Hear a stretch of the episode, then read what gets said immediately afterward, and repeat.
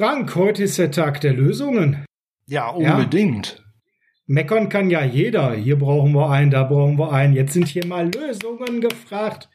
Butter und beide Fische.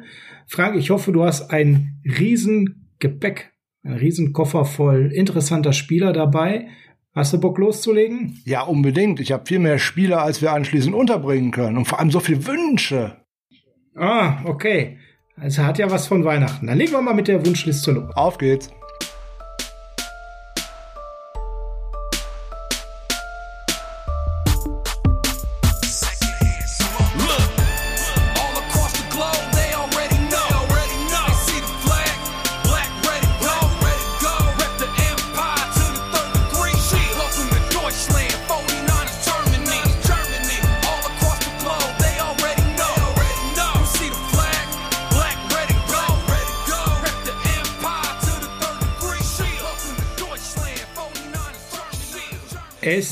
Freitag, der 5.3.2021 und freitags ist Niners Huddle Zeit und zwar Spotlight Niners Huddle, unsere Free Agency Wunschliste für die Offense. Mein Name ist Sascha Lippe und an meiner Seite ist der Wide Receiver Flüsterer. Frank Höhle, schönen guten Morgen, schönen guten Tag, schönen guten Abend. Schön, dass ihr bei der zweiten Folge in dieser Woche wieder bei uns seid. Wide Receiver Flüsterer, meine Güte, auch das noch, aber über die werden wir tatsächlich ähm, ausführlich reden, weil da gibt's natürlich viele schöne Alternativen, viele Wunschträume, äh, mit denen werden wir uns, glaube ich, nicht so sehr beschäftigen, weil da sind natürlich auch ein paar Hochkaräter auf dem Markt, aber die sind einfach nicht realistisch, deswegen werden die, glaube ich, sowohl auf deiner als auch auf meiner Wunschliste nicht unbedingt die Top-Prioritäten sein, weil wir wollen es ja relativ äh, realistisch machen und denken, haben uns beide in die Situation reingedacht, wer passt denn auch zum einen ins Anforderungsprofil und vor allem, wer lässt sich auch bezahlen? Hm, T.Y. Hilton durchstreichen. Okay.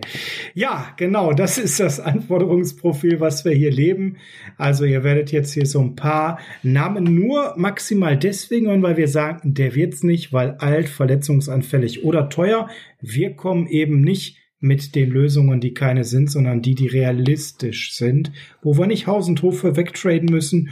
Und wir können euch nur noch mal empfehlen, hört in die Dienstagsfolge rein, weil nur dann werdet ihr die heutige Folge feststehen. Am Dienstag haben wir genau erklärt, auf welcher Position bleibt denn wer, wer könnte gecuttet werden, wo könnte was im Draft passieren. Und da habe ich Frank noch was vergessen. In der O-Line, da könnte was im Draft passieren. Das habe ich am Dienstag nicht gesagt. Habe ich vergessen, habe ich nachher meine Notizen gesehen. Das werden wir aber dann in der Draft Coverage machen, die dann im weiteren Verlauf ab mal so Mitte, Ende März kommt, wo wir uns dann ganz intensiv mit den einzelnen Position Needs beschäftigen und was der Draft so hergibt. Da werden wir mit den Quarterbacks mal starten und dann uns nach und nach durcharbeiten. Frank, bist du startklar heute für unsere Wunschliste Free Agents? Ich bin auf jeden Fall startklar und das Schöne an der Draft Coverage anschließend ist, wir sind nämlich dann schon schlauer. Was sind denn dann eigentlich noch unsere größten Needs? Weil bis dahin sollte man das ein oder andere Loch an der Planung her schon mal angegangen sein. Und dann werden wir sehen, ob wir uns da großartig über das von dir gerade angesprochene Offensive Line ähm, Problem eventuell im Draft annehmen müssen oder ob das eventuell schon gefixt ist oder oder oder oder. Das ist ja man spricht ja über viele Dinge. Es gibt halt ein paar Spieler, die wichtiger sind als andere und ein paar Positionen, die wichtiger sind als andere und dann wird man sehen. Wenn äh, Trent Williams bleibt, wird das für den Draft andere Auswirkungen haben, als wenn er uns verlässt. Und natürlich dann auch für unsere Coverage natürlich so ein bisschen, weil wir natürlich da den Schwerpunkt darauf legen möchten, was brauchen die 49ers. Wer alles andere so roundabout bekommen möchte, der ist zum Beispiel beim Julian Barsch und im Saturday Kickoff ähm, sehr gut aufgehoben, den wir auch wieder hier begrüßen werden. Deswegen machen wir auch natürlich gerne Werbung für Julian und auch für Yannick. Aber wir gucken darauf, was passiert bei den 49ers. Genau, und bei den 49ers würde jetzt als Beispiel vielleicht ein Rashawn Slater, nur damit ihr den Namen schon mal gehört habt, hochspannend an 12 werden, wenn wir in der O-Line extremen Bedarf haben. Wenn aber nicht, dann wird es wahrscheinlich dort eher ein Quarterback oder ein Cornerback oder vielleicht noch was ganz anderes. Ein Tight End. Es gibt sogar Leute, die einen Kyle Pitts zu uns schreiben. Das kommt alles in den nächsten Tagen und Wochen. Wir fangen mit der Quarterback-Position an, Frank, und da haben wir keinen Bedarf. Laut unserer Auflistung bleibt der Herr Garoppolo, der Herr Rosen und wir draften und das nicht in der ersten Runde, jedenfalls nicht bei mir, einen Quarterback, den wir nach und nach heranziehen. Damit sind wir hier durch und haben keine Wunschliste. Oder siehst du das anders? Jein. Äh, grundsätzlich äh, stimme ich dem natürlich zu, was du gerade gesagt hast man ist, ähm, das sehen die 49ers ja genauso. Man ist sehr zufrieden mit dem Quarterback, den man gerade hat. Man kann sich damit gut vorstellen, in die Saison zu gehen. Aber man wäre blauäugig, wenn man nicht andere Optionen evaluieren würde, logischerweise. Also sollte sich da etwas ergeben, was tatsächlich ein Upgrade und bezahlbar ist, dann müsste man noch ja. mal wieder überlegen. Ja, aber, aber, da sind wir ja bei unserer Folge ja. 70, dass es das nicht gibt. Ich wollte gerade noch eine Frage, die mich die Tage noch erreicht hat, einflechten, nämlich nämlich, da hat irgendjemand gelesen, dass die 49ers doch tatsächlich mit ihrem Scouting ähm, Personal und auch mit John Lynch am Pro Day von einem gewissen Trevor Lawrence gewesen wären. Das müsste doch ein klares Anzeichen dafür sein, dass die 49ers hochtraden möchten, um Trevor Lawrence zu verpflichten. Nein, ist es nicht. Erkläre auch gerne warum. Die ganze College-Saison letztes Jahr hat ja im Endeffekt mehr oder weniger unter auch Ausschluss Öffentlichkeit mit im Stadion stattgefunden, bedeutet auch, alle Scouts und wer auch immer durfte keinerlei persönlichen Kontakt haben, durften auch nicht vor Ort zu Trainingseinheiten und, und, und, was man sonst immer alles durfte. Also war es notwendig, dass man so möglichst viele Pro Days von Spielern besucht, nicht mal zwangsweise, um äh, tatsächlich mit Trevor Lawrence jetzt bei Clemson zu sprechen, aber Deine Scouts, deine Trainer, die du da hingeschickt hast, können mit den entsprechenden Trainern von Clemson sprechen, aber die müssen ja nicht über Trevor Lawrence sprechen. Die könnten ja auch über Etienne oder wen auch immer, der da gerade in den Draft geht, sprechen, um sich dort tatsächlich mal Informationen aus erster Hand einzuholen, was vorher einfach nicht ging. Also nur weil ein Team tatsächlich irgendwo auf einem Pro Day war, heißt das noch lange nicht, dass man daran interessiert hat, bei Trevor Lawrence waren 31 von 32 NFL-Teams und ich glaube irgendwie nicht, dass 30 Teams nach vorne traden möchten, um Trevor Lawrence zu holen. Oh, dann sind wir hoffentlich das Team, was runtertradet. So, jetzt zum Thema sinnhaftigen Austausch, weil, wie du schon sagst, das und Trevor Lawrence, das macht, egal wie man es dreht und wendet, keinen Sinn wir gehen davon aus, wir haben auf Quarterback keinen Bedarf und wir haben in unserer Folge 70 auch schon klar gemacht, dass das gut so ist, weil es gibt keine ja. günstigere Lösung. Maximal, man würde sagen, wir bringen irgendwie noch einen Veteran zurück, äh, der die Bank nochmal bereichert, aber ein Veteran hinter Josh Rosen, da habe ich mich persönlich gar nicht tiefer mit auseinandergesetzt, weil wer soll das sein und wer soll da wirklich was bringen? Ja, wenn du Brian Hoyer noch mal zurückbringt fürs Minimum. Ei. Der ist auch kein Free, der ist auch kein Free Agent so nebenbei. Ne, ist in meiner Free der ist tatsächlich unter Vertrag in New England. Nein, es gibt ja tatsächlich äh, die ein oder andere Option, über die man zumindest mal kurz. Ach, ich habe den in der Free Agent Liste hier drin. Noch mal kurz nachdenken könnte. Ähm, ein Andy Dalton wäre da womöglich ähm, ja, dabei. Hm, könnte man mal drüber nachdenken. Wäre wahrscheinlich zu teuer, aber der wird natürlich auch günstiger, äh, umso länger das irgendwie dauert. Das ist keine Verpflichtung, die in den ersten ein, zwei Wochen der Free Agency erfolgen würde, aus meiner Sicht. Da wären so Namen zu nennen, wie jetzt gerade, ähm, wie ich gerade gesagt habe, der gute Andy Dalton. Ähm, äh, da kommt ein Tyrod Taylor, den ich mir bei uns nicht vorstellen oh kann, aber ein, oh, aber einen Jacoby Brissett könnte ich mir zum Beispiel durchaus vorstellen. Aber auch den sehe ich übrigens als äh, zu teuer an. Ne? Und äh, du, ich habe Brian Hoyer tatsächlich als Free Agent hier in meiner Liste. Hat der, ist, ist er schon gesigned worden? Der kann das auch gerne sein.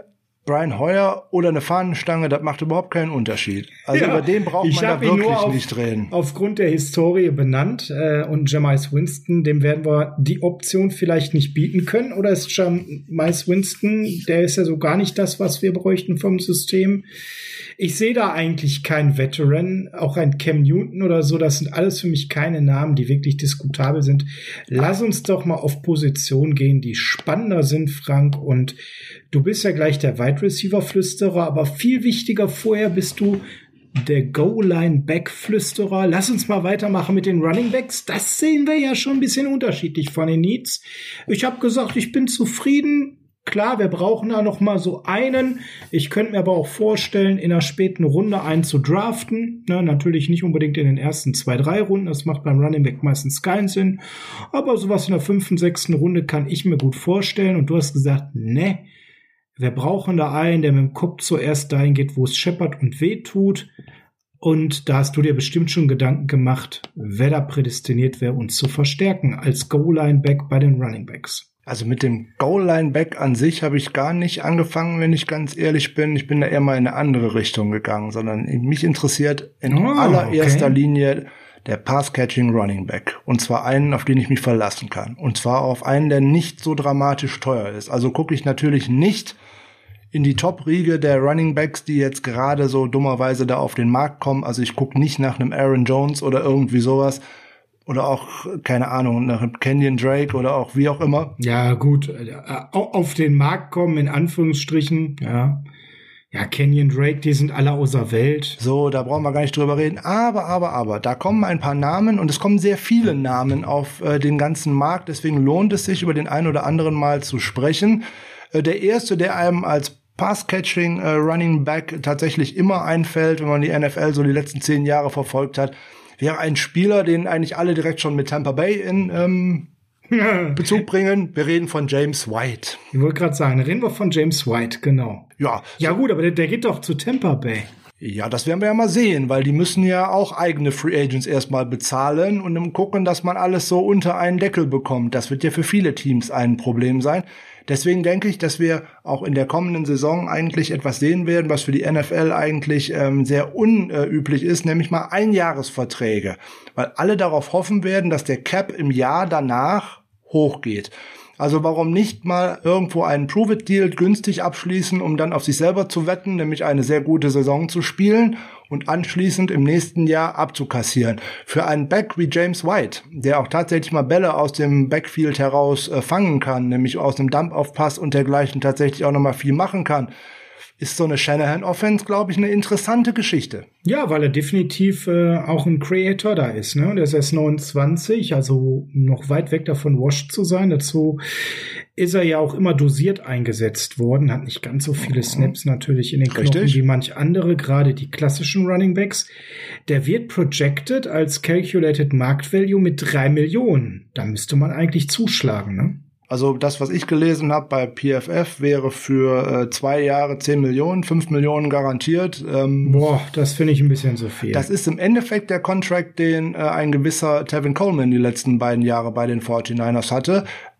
Ich denke, dass das ein bisschen darunter liegen wird und da kommt natürlich auch immer auf Garantien an. Ich würde bei solchen Sachen, gerade bei einem Veteran, der auf 29, 30 Jahre zugeht, auch mehr mit Incentives arbeiten wollen Freunde, ihr kriegt das und das an Base Salary, aber wenn ihr 500, 700, 800 Receiving Yards, keine Ahnung, welch, was man da jetzt tatsächlich anlegen möchte für eine Hürde erreicht, dann gibt's noch mal schön was oben drauf. Und das ist, glaube ich, auch ein Anreiz, die viele Spieler, ähm, den, den man vielen Spielern so ein bisschen mit kitzeln äh, könnte. Weil so ein James White hat ja auch eigentlich schon ganz gut verdient. Der hat ja auch den einen oder anderen Super Bowl gewonnen. Der wird vielleicht auch noch mal was anderes sehen wollen, weil ich sehe auch nicht, dass es bei New England in der kommenden Saison äh, besser laufen sollte als äh, jetzt gerade. Nein. Nein, nein, da hat er keinen Grund, äh, bei New England zu bleiben, das muss man ganz klar sagen.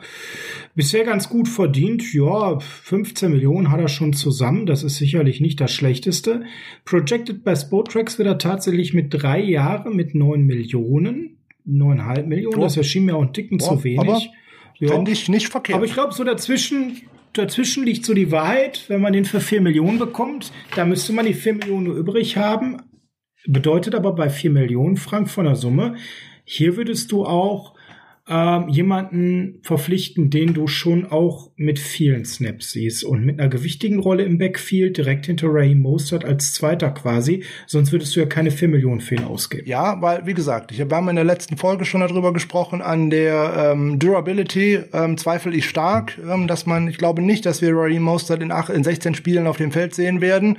Und deswegen, du brauchst drei oder sogar vier gute Running Backs, weil da wird sich der ein oder andere wieder verletzen das wird nicht ausbleiben. Und äh, umso größer ich da, umso tiefer ich da aufgestellt bin und auch so variabler ich da aufgestellt bin, äh, umso besser stehe ich da. Aber er ist nicht mal mein Wunschkandidat, wenn ich ganz ehrlich bin. Ich habe noch einen ganz anderen, ganz, ganz weit oben auf der Liste. Den hätte ich sofort und äh, ungesehen total gerne.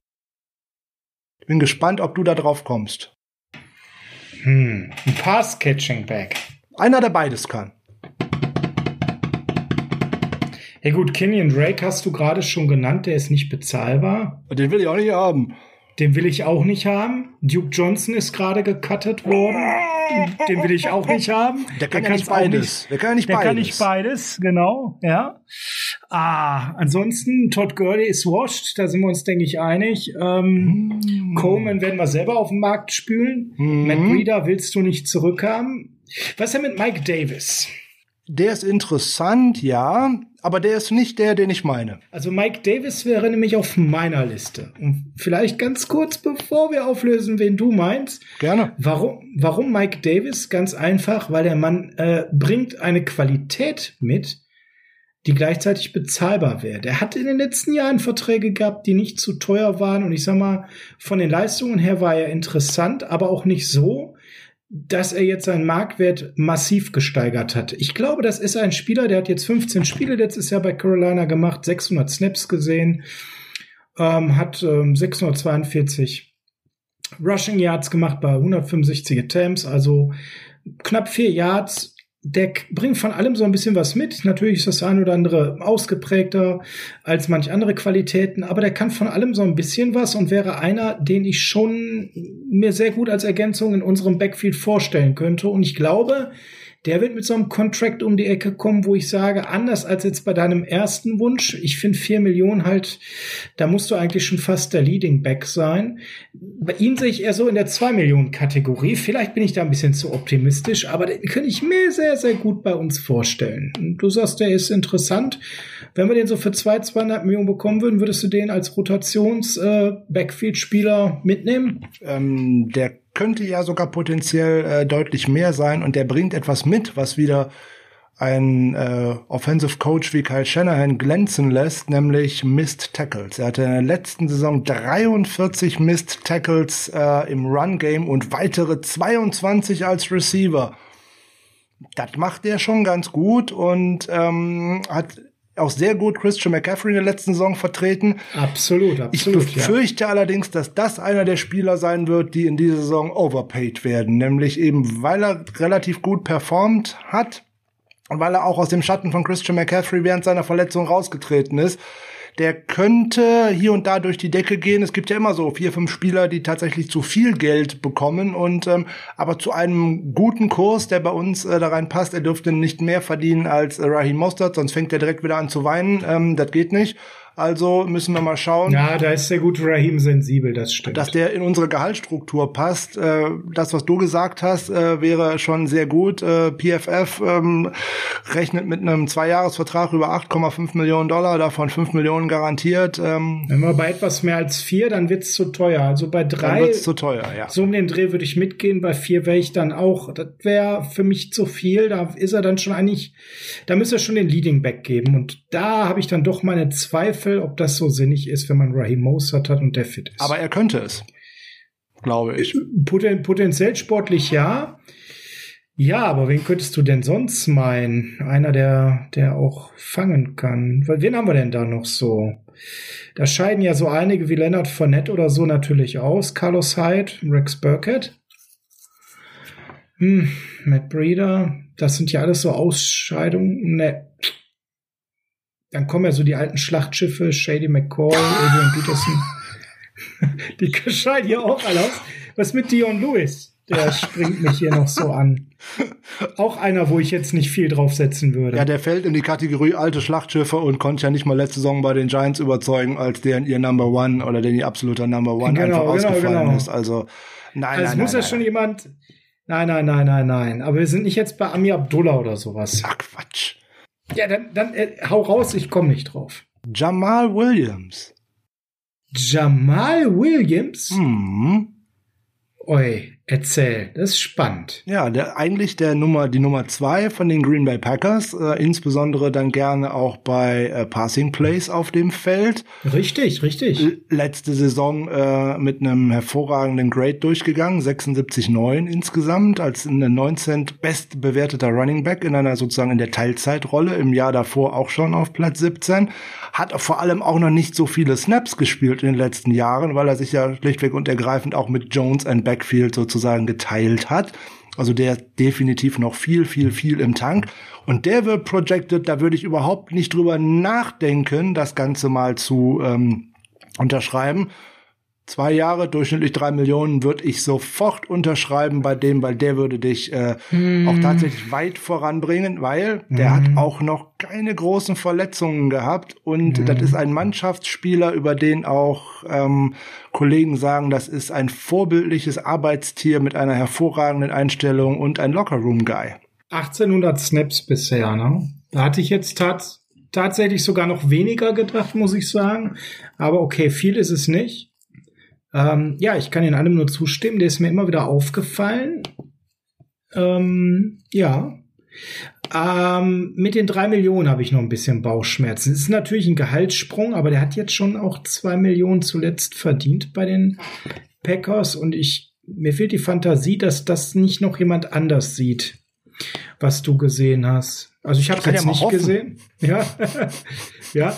Aber wenn man überlegt, wer da sonst so äh, in der Kategorie noch unterwegs ist, ist er definitiv einer, auf den ähm, wo es Sinn machen würde, bei drei Millionen zuzuschlagen. Ich glaube, das ist das, wo man einfach drüber reden muss. Weil es sind ja, also nur damit er mal einen Namen gehört hat, es sind ja noch ein paar andere namhafte Free Agents auf dem Markt. Wir haben ja schon Kenyon Drake fallen lassen. Nicht alles raushauen, ich habe noch ein paar Sleeper. Ja, ich hätte auch noch ein, zwei Sleeper, aber dann mach du mal mit deinem nächsten Sleeper weiter. Ja, der kommt jetzt äh, überraschend und äh, da wirst du wahrscheinlich auch direkt auf, äh, auf Distanz gehen, weil das wäre auch ein bisschen ein Gamble. Ähm, da bin ich ja eigentlich nicht so ein großer Freund von. Oh, so, so, so einen habe ich auch noch, so einen habe ich auch noch. Marlon Mack.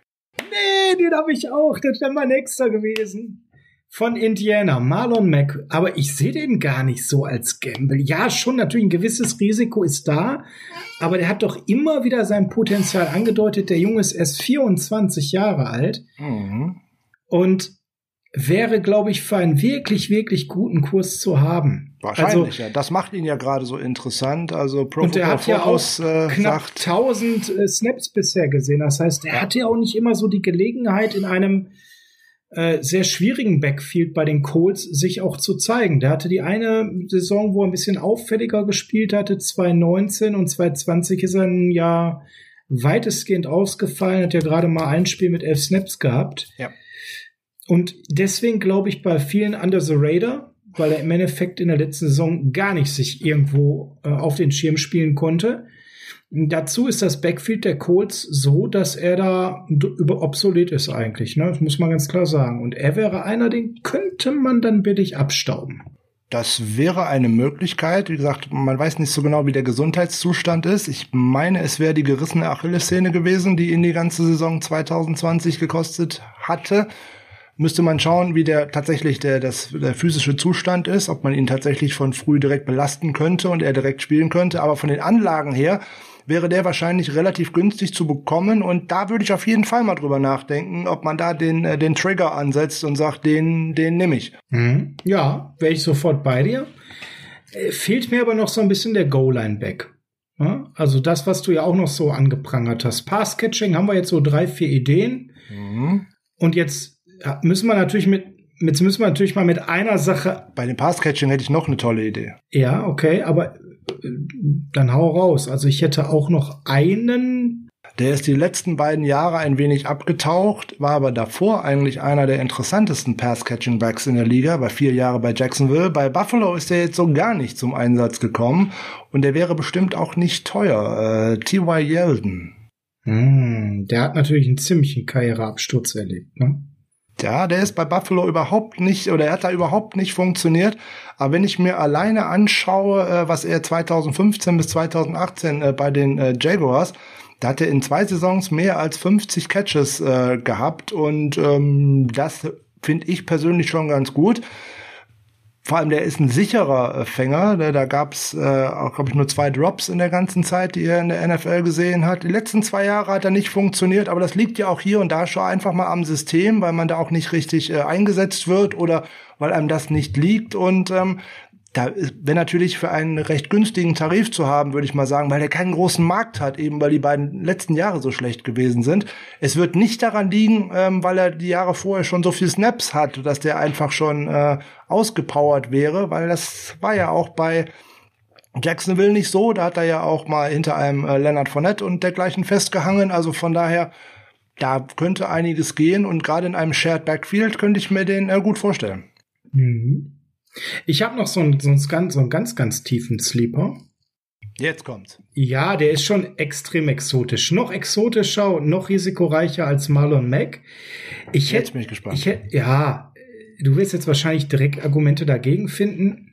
Ist aber ein Junge mit Potenzial, der sich noch nicht so zeigen konnte und der jetzt auf den Markt kommt. Daryl Williams von den Chiefs ist einer, der sich bei den Chiefs, weil sie ja eben quasi ohne Running Back spielen, überhaupt nicht groß zeigen konnte und immer ein vor die Nase gesetzt bekommen hat. Hat aber dann, wenn er Snaps gespielt hat, durchaus auch eine gewisse Produktivität, insbesondere in 2020, zeigen können. 4,3 Yards. Und ist einer, der äh, auch eine gewisse Pass-Catching-Ability mitbringt wo ich immer den Eindruck habe, rein vom Eye-Test, da geht mehr. Wenn man den einfach auch mal wirklich promoten würde, der hat ja 2019 auch ähm, auf Injured Reserve gesessen, der hat in seiner Karriere bisher wirklich wenig Snaps gesehen. Deswegen ist das so einer, das wäre ein ganz günstiger mit einem Schuss ins Blaue und der Chance, 500 Snaps waren es bisher, weil er auch das ein Jahr, wie gesagt, quasi komplett ausgesetzt hatte und 18 war sein Rookie-Jahr. Das heißt, wir haben eigentlich bisher nur eine Saison, wo er jetzt hinter Clyde Edward Hilaire auch nicht wirklich tief in der Rotation war, aber der kommt auf den Markt und den würde ich fürs ganz schmalen Preis 575.000 hatte. Ich würde den mal mit ins Camp nehmen, den mal testen und gucken, was ist da inhaltlich so drin. Ich könnte mir vorstellen, dass der dann überraschen würde wäre mit Sicherheit eine Überlegung wert. Ist halt auch mal die Frage, wie viel Geld man bereit ist, in diese Positionsgruppe äh, zu investieren. Und ähm, du siehst, ich nicht so viel. Ich wäre da sehr sparsam. Mhm. Ne, bei Marlon Mack, dem würde ich jetzt nicht mehr geben, als er vorher gekostet hat, weil man weiß nicht, wie fit kommt der wieder zurück. Ne? Ja. Äh, Wenn ich den aber für 7, 8, 900.000 bekomme, sehr gerne. Aber mehr schwierig. Ja, mh, keine Frage. Man ist natürlich ähm, da setzt man natürlich auf ein großes Entwicklungspotenzial, weil er das bis jetzt noch nicht auf dem Feld äh, gezeigt hat. Keine Frage. Bei den anderen würde man drauf setzen, dass sie entweder an alte Zeiten anknüpfen könnten, wie bei Yeldon, oder dass man denkt, äh, wie bei Jamal Williams zum Beispiel, dass er das in einer größeren Rolle noch mehr äh, nach vorne bringen kann. Ähm, genau. Müsste man halt schauen was möglich so ist. Wäre halt die Philosophiefrage, aber ich glaube, mit dem Wissen, dass wir so mh, mm, auf der Position maximal so drei, dreieinhalb Millionen investieren und dass das so ein kolportierter Wert von Gus Edwards als Beispiel ist. Wäre auch übrigens hm. ein Kandidat, so nebenbei, aber den sehe ich halt so überhaupt nicht, weil er irgendwie, ähm, ja, der ist etwas, was wir schon haben zweimal, äh, aber der genau, fängt genau. keinen Ball und ähm, das ist das Problem, der fängt keinen Ball. Ob ich da, ob ich da den dritten von brauche, das bin ich mir halt nicht so sicher. Ähm nee, da bin ich mir sicher, dass wir das nicht tun. Deswegen habe ich ihn jetzt nur als Beispiel genannt, was du bekommen könntest in der Preisklasse. Ja. ja. Wir brauchen ihn aber nicht, weil wir haben Spieler, die meines Erachtens nach äh, da sogar besser sind und James Conner wird mit über fünf Millionen projiziert. Also dementsprechend. Auch kein Ballfänger. Auch kein Ballfänger. Also ich bin dabei, der passt Catching Back und Frank, wir brauchen aber noch einen Goal-Line-Back, den hast du uns versprochen. Ja, äh, der kommt jetzt leicht durch die Hintertür. Ähm, du hast vorhin mal äh, Todd Gurley angesprochen. Wäre auch ein Pass-Catching-Back so nebenbei. Oh, ja, ist, ja die, ist ja die Frage, zu welchem Preis. Keine Ahnung. Der nächste, der auch schon familiär wäre mit dem Shanahan-Scheme und auch wieder auf den Markt kommt, äh, Devonta Freeman. Oh ja, den habe ich mir auch aufgeschrieben, aber ja, der hatte tolle Zeiten äh, in ja, Atlanta, gerade unter Shanahan, aber seitdem funktioniert er auch nicht mehr so gut. Und äh, jetzt bei den Giants gewesen letzte Saison, das war gar nichts. Und er ist zum Schluss auf der Practice Squad von den Bills noch äh, gelandet, so also lustigerweise. Und ein Veteran Minimum von 1,4 Millionen wäre mir für ihn wirklich mittlerweile ein zu hohes Risiko. Den müsste man ins Camp einladen und gucken, was der noch kann, aber obwohl der noch gar nicht so alt ist, ich wäre nicht sehr zuversichtlich, dass er das Camp packt, bin ich ganz ehrlich. So, jetzt der Goal-Line-Back, den ich äh, schuldig bin. Ähm, ja, komm. Du hast den. Jetzt gib hab, uns Mark ich Ingram. Hätte zwei. Äh, Mark Ingram ist nicht auf der Liste, weil der einfach zu teuer für die ganze Nummer werden wird, denke ich. Absolut, ich ja. fürchte, von den Anlagen her würde er sehr gut passen. Nämlich ein, ein, ein Kämpfer, ein Spieler, der andere unterstützt, einer, der sich auch nicht wie eine Mimosa auf die Bank setzt, wenn er nur die zweite oder dritte Geige spielt. Hat er nämlich letzte Saison in Baltimore auch nicht gemacht. Aber meinst du, der wird so teuer, weil der ist ja schon 32 und jetzt kommt ja so ein Running Back speziell mit dem Skillset von Mark Inring in so eine Phase, wo die Preise auch nicht mehr nach oben gehen und der Mann hat schon fast 4000 Snaps ja. in seinen Knochen. Von daher. Aber ich habe so ein bisschen leise Hoffnung, dass dieser Spielertyp immer weniger gefragt wird und er vielleicht auch deutlich günstiger wird als bisher und da er in der Karriere auch schon gutes Geld verdient hat. Also für einen kleinen Kurs würde ich über ihn definitiv nachdenken. Aber der bringt einem so gar nichts mit, was wir nicht schon haben, außer dass er wirklich bullig ist und äh, dass er zumindest ein guter Goal-Line-Back gewesen ist da haben ihn ja auch die Ravens jetzt auch schon nicht mehr eingesetzt in der vergangenen Saison und äh, er bringt ja, ja er bringt stimmt. überhaupt nichts im Passspiel mit. Er ist etwas für so etwas wie eine Thunder and Lightning Variante, wenn du so einen Spieler wie Alvin Kamara hast an seiner Seite, wo man nicht immer so genau weiß, was passiert und wo auch nicht die Hauptlast des Ganzen tragen muss. Müsste er bei uns vielleicht dann auch nicht, aber ich bin mir nicht sicher, ob äh, dann eben, ob der Preis für ihn so weit rutscht, dass der tatsächlich unter einem Jamal Williams oder unter einem Marlon Mack oder wie auch immer rutscht. Ich bin mir da nicht so sicher. Wenn man sich in der Liga einen gewissen Namen erarbeitet hat, dann ist das ungefähr wie bei der Pro Bowl Abstimmung. Dann landet man da drin, ob man gut war oder nicht und dann kriegt man auch hier und da einen Vertrag den man nicht unbedingt bekommen sollte, weil eigentlich auch den bei Baltimore hätte er eigentlich schon nicht bekommen dürfen, äh, aus meiner Sicht. Aber andere Frage. Er hat sich da gut verkauft. Mit einem guten Agenten ist das immer so eine Geschichte. Ähm, den Goal-Line-Back, den ja. äh, hast du vorhin zum Teil sogar schon ein wenig genannt weil bei den Patriots war ein Rex Burkhead zum Teil auch ein Goal-Line-Back, aber anders als man denkt, nämlich nicht als der, mhm. als der einfache Runner durch die Mitte, sondern auch tatsächlich einer, der mal einen kurzen Pass fängt und sich dann irgendwie in die Endzone schmuggelt. Das wäre eine. Genau, das wäre eine, eine Shanahan-like ja. Interpretation eines Goal-Line-Backs, weil er hat ja bisher ohne denselbigen eigentlich auch gespielt. So sieht's ne? aus. Und jetzt kommt noch die Variante, ich nehme den Ball und laufe durch die Mitte einfach stur hindurch. Carlos Hyde. Uh, aber ist er, ist er noch so physisch? Ist er noch so durchschlagskräftig? Da habe ich mal ein Fragezeichen. Das weiß ich äh, leider auch nicht. Ähm, aber das könnte er so, aber den Goal-Line-Back, der, der tatsächlich den Kopf runternehmen soll und in die Endzone rennen soll, den finde ich zum einen auch äh, in den späteren Runden des Drafts und vor allem auch als undrafted äh, Rookie Free Agent. Da haben die 49ers ein sehr gutes Auge und genau da würde ich im Scouting mal äh, den Blick drauf werfen, dass ich mir da einen hole, der tatsächlich dieses dieses kleine Anforderungsprofil, nämlich Ball an der 3-Yard-Linie bekommen, festhalten und gerade ausrennen, der das im College ganz gut gekannt hat, weil der wird im großen Scouting-Radar definitiv untergehen, weil da jeder den nächsten Pass-Catching-Back sucht oder zumindest den, der ganz viele Rushing Yards macht. Ich würde tatsächlich in diesem kleinen Fenster gucken, ob ich da einen Spezialisten mir ausgucken kann, der dann nicht äh, gedraftet wird oder ganz spät, sechste, siebte Runde und anschließend wird oder zur Not halt den über die undrafted Free Agency äh, mir nachher ins Team holen. Gut, dann sind wir mit den Running Backs durch und ich würde mal einen ganz kurzen Abstepper zu den Fullbacks machen. Für den Fall, dass Juice nicht verlängert und dass wir nicht der Meinung sind, dass Werner das alleine stemmen könnte, müsste man ja schauen, gibt es einen Fullback in der Liga, der das einigermaßen auffangen könnte für einen kleinen Preis, was Juice gemacht hat.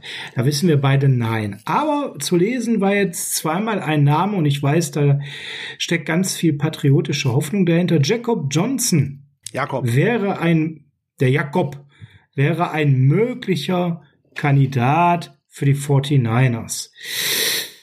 Frank, erklär uns doch mal eben, was haben wir von, von Johnson bisher gesehen und wie stark wäre der Drop-Off von Juszek zu Johnson, wenn das wirklich Realität werden würde?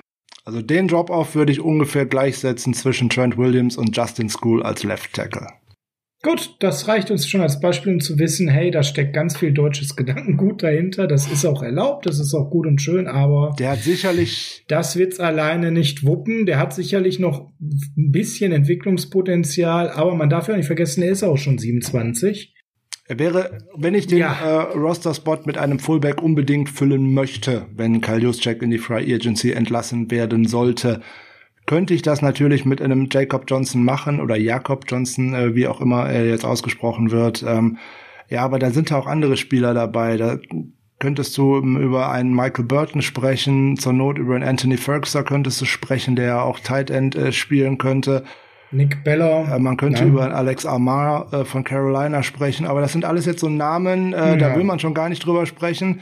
So, da, da, da ist eigentlich nee. ein Nick Bellor auch irgendwie dabei, aber Ne, der ist mir schon im letzten Spiel gegen die Seahawks auf die Nüsse gegangen, weil der komische ähm, Kommentator da fünfmal gesagt hat, Pro Baller Nick Ballor. Ja, weil er halt ein einer dabei sein muss, ein Fullback. Aber warum es dann Nick Ballor ja. sein musste, das weiß auch kein Mensch. Aber egal. Ja, weil sie gewürfelt haben, ist doch klar. So viel Auswahl war nicht, hat ja nicht mal für alle Seiten des Würfels ja, gereicht. Weil da eben Kal gewählt worden ist und ein zweiter wird mit nominiert, bumm aus, fertig, Kiste drauf. Es gibt keinen Ersatz für äh, Kyle Juszczyk, wenn er die 49ers verlässt, zumindest keinen gleichwertigen und den findest du auch nicht im Draft, weil es das einfach nicht gibt. Haken dran, es ging ja nur um unsere deutsche Sichtweise zu Jacob Johnson. Schauen wir auf Wide Receiver. Das ist viel spannender, weil ich bin da ganz ehrlich, wenn auf Wide Receiver wir etwas tun sollen, ich sehe partout nicht, dass wir etwas auf Outside tun sollten, weil das ist nicht unsere Spielweise. Ich weiß ich nicht, ob man sich über so einen klassischen Speedster, der das Feld stretcht, Gedanken machen würde. Ja, aber hm, das waren ja auch Leute, mit denen wir nicht immer die besten Erfahrungen gemacht haben. Das waren ja gerne Leute, die auf einer Seite zugeguckt haben. Oder sollten wir über eher so eine Slotwaffe sprechen? Ich habe mal drei Stück rausgesucht. Wobei bei einem habe ich schon das Gefühl, sie wären zu teuer. Und jetzt, du hast bei Running Back so schön angefangen. Ich fange mal bei Wide Receiver an. Und ich fange an mit Adam Humphreys von den Tennessee Titans. Ja. Warum das gar ja, ja, ja, schön, dass du schon mal nicht widersprichst. Ähm, der fliegt mir ein bisschen zu sehr unterm Radar gerade. Der Mann hat bei Tampa Bay wirklich gute Jahre gehabt. Ähm, war dort bis 2018, hat dort im letzten Jahr 16 Spiele gemacht, 781 äh, Snaps, hatte 105 Targets bekommen, 816 äh, Receiving Yards ja, die beiden Jahre danach bei Tennessee, Frank, kann man sagen, war eine Enttäuschung. Da hat er definitiv das nicht eingehalten, was man sich da von ihm versprochen hat. Aber er wäre für mich eigentlich vom Skillset die ideale Ergänzung zu dem, was wir schon haben. Wo ich sage, wenn wir überhaupt was auf Wide Receiver machen sollen, zu Samuel oder Ayuk, da muss das ja auch ein Spieler sein, der sinnvoll diese beiden ergänzt, weil die und Kittel sind nun mal gesetzt. Wir brauchen nicht die starke Nummer zwei oder den sogar Nummer 1 Receiver. Ich sehe es einfach nicht. Oder eben so einen ganz jungen Rohdiamanten, den wir dann aber eher im Draft, du sagtest ja, der ist sehr tief ziehen können. Adam Humphries wäre jetzt für mich jemand, da müssen wir natürlich gucken, wie teuer der wird. Der war jetzt in, in Tennessee, hatte einen relativ guten Vertrag, den er halt nicht sportlich gerechtfertigt hat. Der aber wahrscheinlich, so meine Lesart, recht gut günstig zu bekommen wäre. Wie schätzt du das ein? Wie sieht sein Markt aus? Ja, erstmal gibt's noch gar keinen, weil äh, die Titans müssten ihn erst nochmal entlassen. Das halte ich auch für durchaus ja, wahrscheinlich, gut. dass sie das tun werden. Also das halte ich nicht nur für wahrscheinlich, das halte ich für gesetzt aufgrund der Vertragskonstellation. Aber es wäre ja erstmal eine Voraussetzung, aber den könnte man zur Not vielleicht auch per Trade äh, akquirieren. Allerdings hätte man einen relativ teuren äh, Vertrag dann am Hals. das aber, macht ja keinen Sinn. Aber ne? man hätte erstmal einen Spieler und Verträge kann man restrukturieren, ne? so ein Sign-and-Trade-Deal und solche Sachen. Das äh, funktioniert ja eigentlich. Grundsätzlich könnte ich mir ähm, Adam Humphreys äh, gerade mit seiner äh, Clemson-Ausbildung, die wirklich äh, für Wide Receiver ähm, sehr gut, äh, eine gut, für eine sehr gute Ausbildung stehen, wirklich vorstellen. Der hatte da gerade im letzten Tampa Bay Jahr über 100 Targets im Slot und ähm, der hatte auch vieles draus gemacht. Das könnte ich mir tatsächlich als Ergänzung äh, sehr gut vorstellen. Stell dir ihn statt Trent Taylor vor. Insbesondere, weil der gute Hände hat und weil der auch auf kurzer genau. Distanz sehr schnell äh, Separation äh, kreieren kann. Und zwar auch nur mit schnellen Cuts, mit guten Cuts. Das ist ein ja, guter Route Runner vor allem mit den Cuts, die jetzt zu der einen Seite antäuscht und dann in die andere Seite reingeht. Also das beherrscht er einfach unheimlich gut. und man weiß nie genau, wann kommt diese Täuschung oder wann cuttet er wirklich mal nur zur einen Seite. Das ist so eine Stärke, die hätte für mich in Tennessee auch nicht verloren. Er wurde einfach nicht mehr so eingesetzt, dass seine Stärke wirklich immer so zum Tragen kam, weil der Slot in Tennessee irgendwie eine ganz andere Bedeutung hatte als bei Tampa Bay. Und da habe ich auch die Verpflichtung auch mit diesem, er hat ja für vier Jahre und 36 Millionen damals unterschrieben, überhaupt nicht verstanden. Wenn man da jemanden so einen dicken Vertrag gibt, dann muss man ja eigentlich gute Pläne haben, was man mit dem vorhat. Und das habe ich im Endeffekt sportlich überhaupt nicht dann bei Tennessee gesehen. Kann das so ein bisschen auch mit den anderen ähm, Veränderungen in Tennessee zu tun haben, was das Play-Calling angeht. Da gab es ja einige Veränderungen, stark Run-Game-Ansatz, dass er da sehr benachteiligt wurde. Dazu der Quarterback-Wechsel. Ist das dann am Ende so ein bisschen, ist er da vielleicht Opfer gewesen? Da wird eine ganz große Gemengenlage im Endeffekt zusammenkommen. Äh, natürlich der Wechsel von Marcus Mariota auf Ryan Tannehill hat ihm nicht äh, geholfen, weil die beiden nie eine Connection zueinander gefunden haben. Im Gegensatz zu so einem Spieler wie äh, Corey Davis zum Beispiel, der vorher mit äh, Marcus Mariota so gar nicht zurechtkam, aber unter Ryan Tannehill tatsächlich äh, aufgeblüht hat. Ging der ähm, ab, ja. Die diversen Koordinatorwechsel in den letzten Jahren bei den Tennessee Titans werden ihm auch nicht äh, geholfen haben. Jetzt ist äh, Irv Smith nur auch nicht derjenige, der dafür bekannt gewesen ist, dass man tatsächlich viel auf so einen Slot oder auch auf einen Tight End wirft. Und äh, da ist eigentlich viel mehr über die Outside Receiver gegangen. Also und dann natürlich, das starke Running Game hat ihm auch nicht geholfen. Und dafür ist er auch nicht so gut zu gebrauchen, weil er nicht unbedingt ein guter Runblocker ist. Das muss man fairerweise mal dazu sagen. Das kann er hier und da. Aber da habe ich immer so das Gefühl, das macht er gar nicht so gerne. Also da müsste man vorher ganz klare Prioritäten setzen. Junge, ähm, das musst du bei uns machen. Weil wenn du bei uns auf dem Feld bist und wir laufen, musst du blocken wenn du das nicht willst, sag es vorher, dann bleib woanders. Ähm, mm, ja, da bin ich bei dir. Das ist definitiv etwas, wo er nicht gut ist, ja. Das stimmt. Ne, da müsste man vorher klare Prioritäten setzen, ne, genauso wie ich jedem Cornerback sagen möchte, hey, im Run, wenn der Gegner läuft, dann bleibst du nicht irgendwo an der Außenlinie stehen, du musst da tackeln. Ne? Das ist genau das Gleiche. Man kann sich das dann halt nicht leisten, dass man dann nur zehn Spieler auf dem Feld hat, während der andere elf hat, nur weil man gerade keinen Ball wirft. Das geht halt nicht. Ähm, aber der bringt viele, viele Sachen mit und äh, gerade wenn der gecuttet werden sollte, wird der wahrscheinlich wegen den zwei Jahren, die relativ schlecht waren, auch nicht unbedingt einen großen Markt haben. Das wäre natürlich mhm. dann äh, für ein Team, was dafür ein Näschen hätte. Und ich habe ja vorhin schon mal gesagt, beziehungsweise in der Ausgabe am Montag habe ich es gesagt, sollte Kyle Juszczyk uns verlassen, steht womöglich auch ein äh, Systemwechsel an, dass man tatsächlich mehr 11 Personal, also drei Wide Receiver auf dem Felder hat. Und das würde dann auch bedeuten, dass der Quarterback den Ball immer noch schneller eigentlich loswerden müsste. Und dann bräuchte man natürlich auch einen Slot-Receiver, der richtig gut schnell zupacken kann. Und das könnte Humphreys sein. Da Und da wären wir dann bei Humphreys. Genau darum geht's ja. Auch vielleicht, äh, du hast es ja in der letzten Folge gesagt, mit dem Blick darauf, Kittel dann doch mal den einen oder anderen Snap pausieren zu lassen und sein Spielsystem ein bisschen umzustellen. Einfach vor unserem inneren Auge minus Trent Taylor plus Humphreys. Also es ist für mich ein Quantensprung, ja. Fände ich grundsätzlich gut, ja. Wenn es denn äh, bezahlbar ist und es dazu kommt, dass der halt entlassen wird, äh, würde ich sofort meinen äh, sprichwörtlichen Haken drunter setzen. Äh, ein Humphreys äh, auf dem 49ers Jersey würde ich gerne lesen, ja. Bis fünf, fünfeinhalb Millionen würde ich da also guten Gewissens sie nehmen. Wenn du dann sagst, wir haben ja über am Montag über den guten Kendrick Bourne gesprochen, für das, was man ihn so projected. Genau, genau. Bevor ich äh, fünf oder sechs Millionen in Kendrick Bourne stecken würde, würde ich es definitiv in Adam Humphreys tun. Ja, und es gibt ja andere Beispiele auf dem Wide Receiver Markt, die unheimlich hoch gehandelt werden und ich frage mich, warum. Also ähm, natürlich ist es immer eine Frage, wie sehr äh, vertraue ich gerade diesem Marktvalue, der da bei Pro Football Focus oder Spotrax ähm, errechnet wird, aber da, da geistern ja Summen herum, furchtbar. Also da sind. Ja, die sind definitiv alle ein bisschen hoch. Insbesondere habe ich ja vorhin schon mal gesagt, aber wahrscheinlich können wir hier und da gerade in dem breiten Segment mit deutlich niedrigeren Verträgen rechnen. Da werden drei, vier Verträge durch die Decke gehen, das ist jedes Jahr so. Aber der Rest der Liga, gerade die Durchschnittsspieler, werden weniger verdienen, weil der Salary Cap nicht so hoch ist. ich nehme mal so ein Beispiel Will Fuller, was da projected wird gerade für jemanden, der ständig nicht auf dem Feld steht. Der hat seine Qualitäten, gar keine Frage, aber der muss aber erstmal spielen. Und zwar äh, konstant, damit er dann auch den Unterschied machen kann. Keine Frage, ja. Hast du ihn auf deiner Liste? Wen jetzt? Will Fuller? Hm? Nein, auf keinen Fall. Was soll ich mit Will Fuller? Ja, ich meine ja nur nicht, dass ich jetzt gegen Will Fuller rede und sagst, nee, also Will Fuller, der wäre super. Nein, den habe ich nicht auf äh, meiner Liste. So ein Spieler, weiß ich nicht. Ähm, wenn der immer auf dem Feld stehen würde, der bringt hervorragende Anlagen mit. Der ist auch total produktiv, wenn er auf dem Feld steht.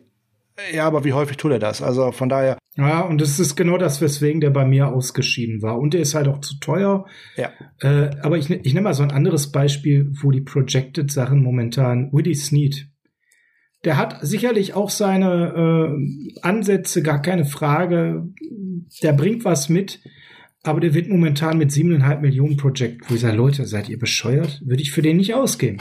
Ne? Boah. In der Preisklasse? Nee bitte nicht. Nee. Hat, gut. Nee, muss es Besseres Jetzt geben. hat er natürlich ja? auch in äh, Baltimore eigentlich äh, sagenhaft schlechte Umstände äh, für einen Wide Receiver. Äh, man bekommt da auch nicht so viel Bälle und vor allem auch nicht so viel gute. Das ist auch so eine Sache. Aber den sehe ich auch nur, wenn überhaupt, zu einem deutlich günstigeren Preis. Ich habe den mit auf einer Liste stehen, aber relativ weit hinten. Da hätte ich viele andere davor, die ich eher gerne bei uns sehen möchte oder wo ich mir es auch vorstellen könnte und auch deutlich preisgünstigere Spieler äh, so nebenbei, die uns trotzdem wahrscheinlich einen großen Mehrwert bringen würden. Ja, schmeiß doch mal deinen ersten Wide Receiver rein. Meinen ersten. Ja, dann hau ich mal einen raus. Du hast den Namen vorhin tatsächlich schon gesagt. Nicht zu dem gehandelten Preis. Das sehe ich auch nicht, dass er den bekommt. Aber so grundsätzlich äh, könnte einem ein Spieler wie T.Y. Hilton durchaus noch was bringen.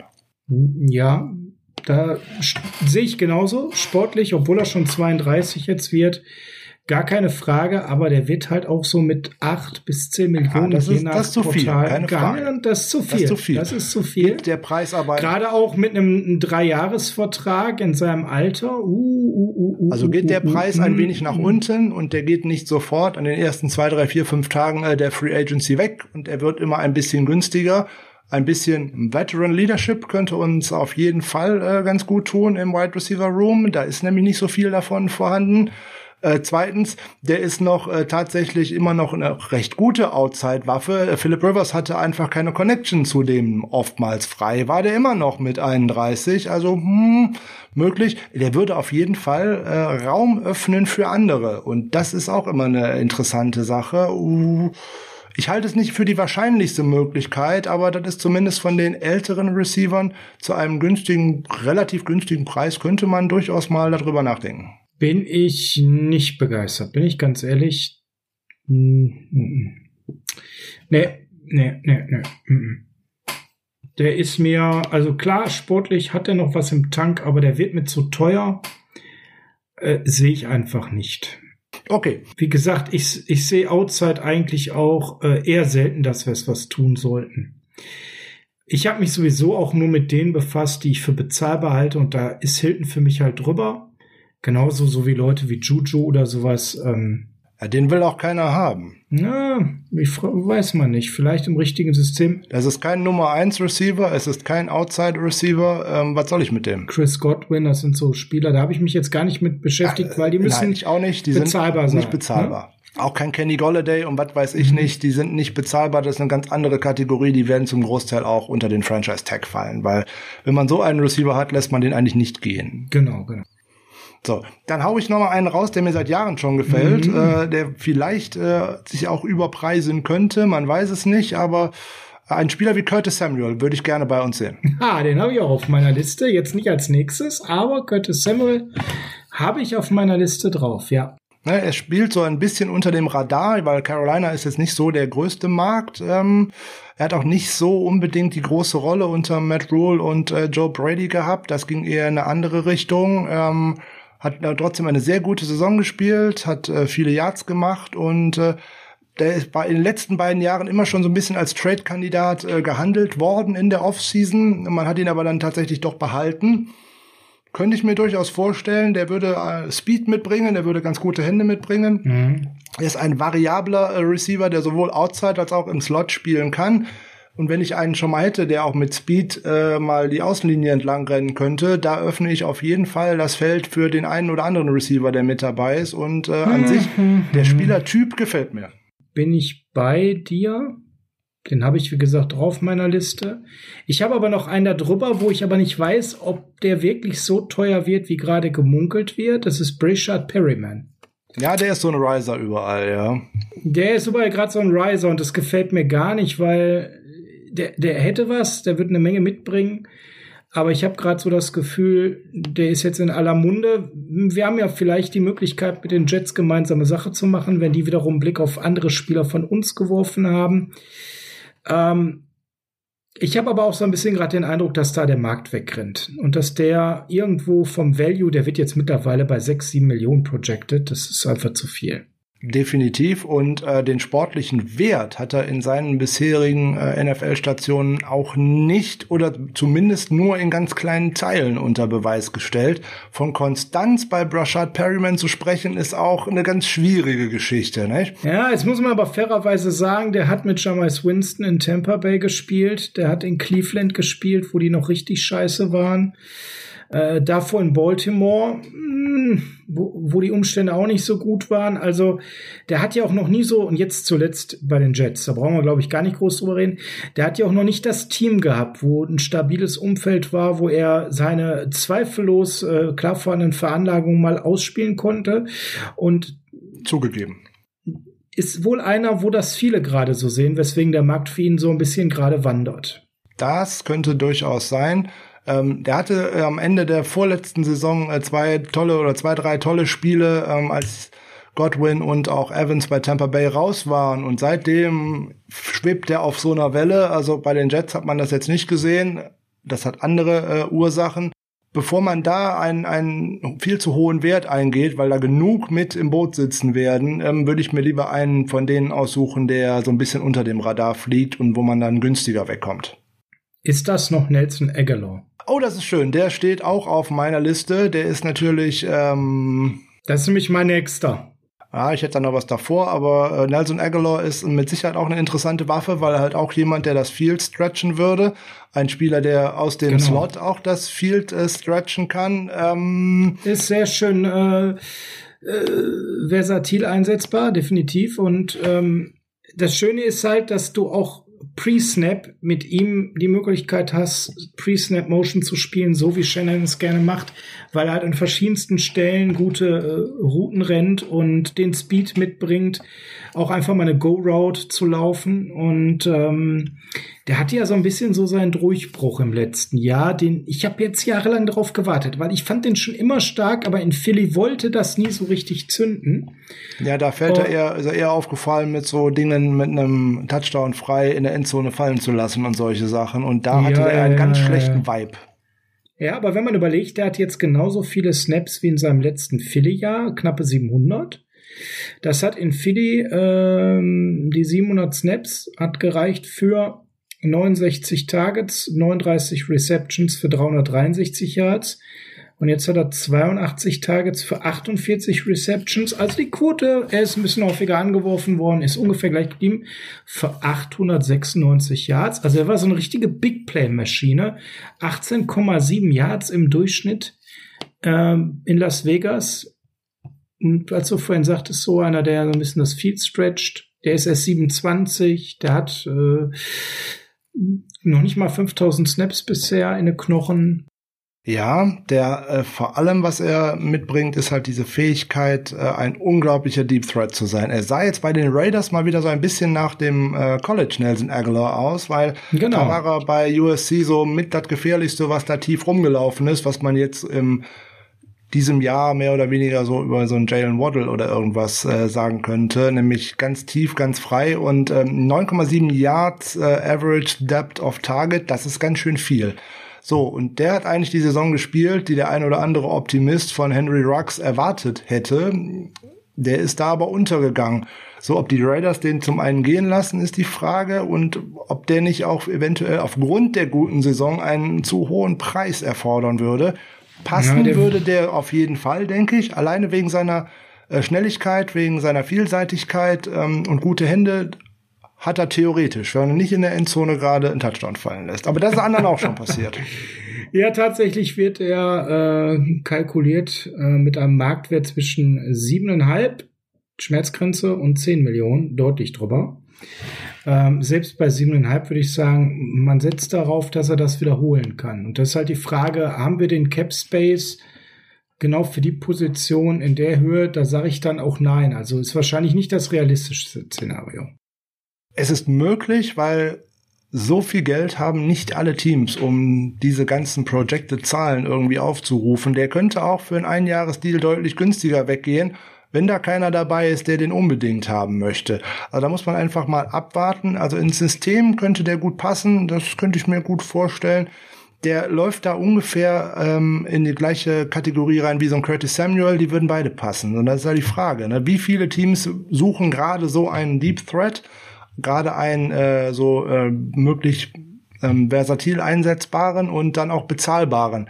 Da muss man halt schauen, ne? wer fliegt da ein bisschen unter dem Radar, wer hat da Connections zu äh, äh, Agenturen, das ist ja auch immer so eine Sache, wo spielen Freunde, Bekannte irgendwie, die einen irgendwo hinlotsen wollen. So läuft das ja auch in dem äh, Geschäft. Und äh, wenn Nelson Aguilar tatsächlich irgendwem aufgefallen ist bei den 49ers. Jetzt haben die 49ers zum Beispiel einen neuen Assistant Coach, zwar bei den Special Teams, der war aber mal vorher fünf Jahre Wide Receiver Assistant Coach bei den Philadelphia Eagles. Wenn der jetzt rein zufällig sagt, boah, Nelson Aguilar ist eine Bombe im Training, warum der das einfach nie aufs Spielfeld gebracht hat bei den Eagles, weiß ich nicht. So läuft so ein Spiel ja dann schon mal. Durchaus. Ich hätte jetzt noch einen Veteran mit äh, High Risk und der Chance auf High Reward. Mhm. Und dann wäre ich durch. Echt? Boah. Ja, ich, natürlich gibt's noch so ein paar ganz diepe Sleeper, aber ich habe ja schon vier, fünf dann genannt. Ja, hau raus, los. Soll ich noch mal oder du ja, darfst klar, auch aber wenn du, wenn du mit dem Veteran ankommst, sowas habe ich nicht mehr. AJ Green. Ach, um Gottes Willen. Die Chance, wenn der wieder einigermaßen fit wird, und das ist ganz klar das Riesenrisiko dabei, nochmal wirklich jemanden zu bekommen, der noch was im Tank hat und der noch was beweisen kann. Ja, ist da die Frage. Hat er noch was im Tank und will der noch was beweisen? Der sah bei den Bengals schon recht lustlos aus in den letzten zwei Jahren. Wenn er was dann mal glaub, überhaupt auf dem Feld war.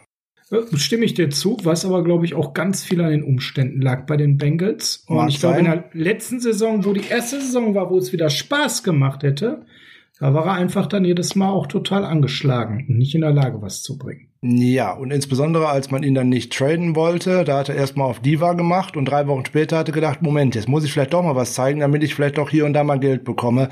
Also ich weiß nicht, ob ich mir mit dem im Lockerroom unbedingt einen Gefallen tun würde. Und es ist halt wieder eigentlich der klassische Outside Receiver.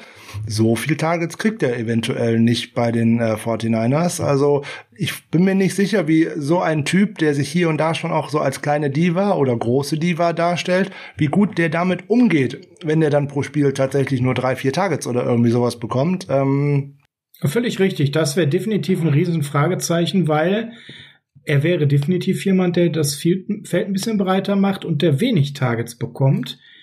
Und damit müsste er klarkommen und er müsste auch für wenig Geld kommen. Und da ist halt auch die Frage, ob was ist sein Markt? Ich sehe bei ihm halt die große Chance, dass er kaum noch Markt hat und dass man ihn deswegen wirklich für kleineres Geld bekommen würde. Und da müsste man ihn, wenn der Preis immer mehr fällt und fällt und fällt, irgendwann kommt der Preis, wo man, finde ich, über ihn nachdenken müsste. Stimmt, das ist halt wie bei dem ein oder anderen Spieler, über die wir jetzt schon gesprochen haben. Wie weit fallen die in ihren Marktwerten? Da wird man einfach ein bisschen abwarten müssen. Ist da irgendjemand dabei, der tatsächlich sagt, ne, wenn man jetzt bei, bei Pro Football Focus schaut, da, die reden davon äh, zwei Jahre und äh, äh, ne Moment, zwei Jahre, 20 Millionen, 12 garantiert. Also das sind so Doch, Sachen, wo, wo ich mich fragen möchte, äh, wer das denn bezahlt in der NFL für einen, einen Spieler, der jetzt so lange nichts gezeigt hat. Das glaube ich eher nicht. Nein. Und selbst die Hälfte davon wäre schon verdammt viel. Aber wenn du den für vier Millionen bekämst, dann müsstest oh. du irgendwo vier, ah doch, da müsste man anfangen drüber nachzudenken. Ja, sicher, über die vier Millionen könnte ich äh, drüber nachdenken, nur äh, erstens wird er das tun und zweitens, ähm, das ist so ein Move für einen, äh, einen, einen, einen äh, direkten äh, Contender, der jetzt tatsächlich noch irgendwie so ein, so ein kleines Ding ist. Da würde ich fast eher wieder bei den Indianapolis Colts drauf äh, schielen, wenn die zum Beispiel den Hilton nicht halten können, aus welchen Gründen auch immer, dass die sich den für ein Jahr als Ersatz holen und dann hoffen, dass das funktioniert wie gesagt, da könnte er auch eine ganz andere Rolle haben. Ähm, der Outside Receiver, ich glaube, du brauchst da jemanden, der zwar da ist, der aber nicht die Diva macht, wenn er nicht so viele Targets sieht, wie er das gerne hätte. Und das sehe ich bei dem einfach nicht. Das stimmt, das stimmt. Und ich sehe halt auch nicht, dass wir einen brauchen, der mehr Targets kriegt, weil, sind wir ganz ehrlich, Jimmy hat den Deep Ball nicht so im Arm und äh, das gehört auch nicht zu unserer Spielweise dazu. Das ist eigentlich der entscheidendere Punkt. Das gehört nicht zu unserer Spielweise. Diese tiefen Bälle sind ja meistens oder oftmals Contested Catches das kann er, glaube ich, schon nicht so gut und ähm, das ist halt nichts, was äh, Shanahan bis jetzt großartig äh, gecallt hat und zwar übrigens in seiner ganzen Karriere nicht. Das ist ja eigentlich dieses Mid-Range-Spiel, äh, so um die, keine Ahnung, am liebsten kurz und dann Playmaker Lauf, Yards after Catch oder in die Mitteldistanz. Und in der Mitteldistanz, dafür ist er mir einfach nicht gut genug inzwischen bei, bei Separation und dergleichen. Ich glaube nicht, dass man aus dem da großartig äh, Produktivität herausholen kann. Und dann befürchte ich halt, dass bei dem die Stimmung dann ganz schnell kippt. Und dann hast du da so einen, einen am Spielfeld stehen, der da so, naja, schlechte Laune verbreitet und irgendwie, das wird im Lockerroom nicht gut gehen. Nee, so ein Stinkstiefel, das können wir nicht äh, gebrauchen. Frank, dann äh, sag uns doch noch mal eben so ein, so ein Deep Dive im Wide Receiver Bereich bei dir.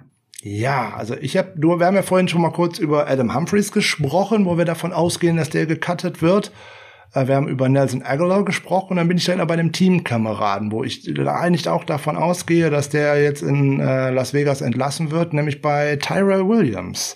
Hm, der wäre interessant. Ja, das wäre auch ein. Äh, Aber den hast du den so als Cut-Kandidaten? Ja, auf jeden Fall. Der hat die Saison 2020 äh, verletzungsbedingt verpasst, äh, wird ja, ja. relativ viel verdienen äh, in der letzten Saison und äh, ich könnte mir vorstellen, dass man den entlässt und dann könnte man mal schauen. Ne? Der ist jetzt äh, schon sechs Jahre in der Liga, der bringt also ein bisschen was mit, der ist 29 mit einem guten Deal, weil er eben gerade auch verletzt war. Ich weiß nicht genau, wie der äh, aktuelle Stand in der Reha ist, aber da könnte man einen Blick drauf werfen. Da habe ich, da habe ich immer noch nichts gelesen. Deswegen ist der bei mir auch so ein bisschen gerade unterm Radar, weil da kann ich nicht genau sagen, wie. Da ist auch tatsächlich, auch tatsächlich wenig. Ich hab, bin da auch nicht fündig geworden. Also das wäre jemand, den ich extrem interessant fände, wenn der auf den Markt käme. So, und wenn wir dann über Spieler reden, die eigentlich so vergleichbar wären wie ähm, der gute Kendrick Bourne, da würde mir äh, zum Beispiel ein Rashad Higgins einfallen, äh, noch. Ja, den habe ich hier auch noch auf meinem Zettel, so als. Noch Cleveland, äh, ähm, aber wird ja nur äh, tatsächlich Free Agent, der in der letzten Saison da auch tatsächlich nicht viele Targets äh, gesehen hat, was mir übrigens auch nicht so ganz klar ist, warum. Der wäre eine schöne Option, insbesondere erst 26 äh, Jahre alt und äh, der bringt viele Sachen mit, die man gut machen könnte.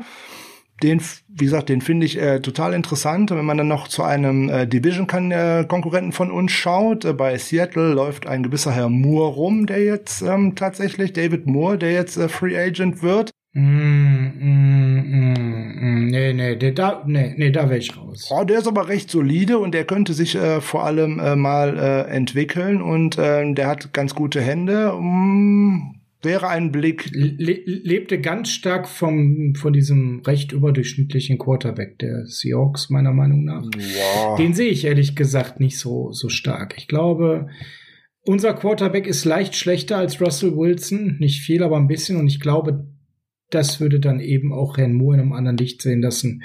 Ja, der, der fängt recht sicher, wenn der Ball kommt, aber ich vermisse da ganz oft Separation bei ihm und äh, Russell Wilson trifft diese Fenster, Jimmy Garoppolo nicht. Ja, wäre ich mir nicht so sicher. Wenn sich die Option ergeben äh, würde, würde ich mich auf jeden Fall mal mit dem unterhalten. Äh, möglicherweise auch mit Keelan Cole von den äh, Jacksonville Jaguars könnte man sich mal unterhalten.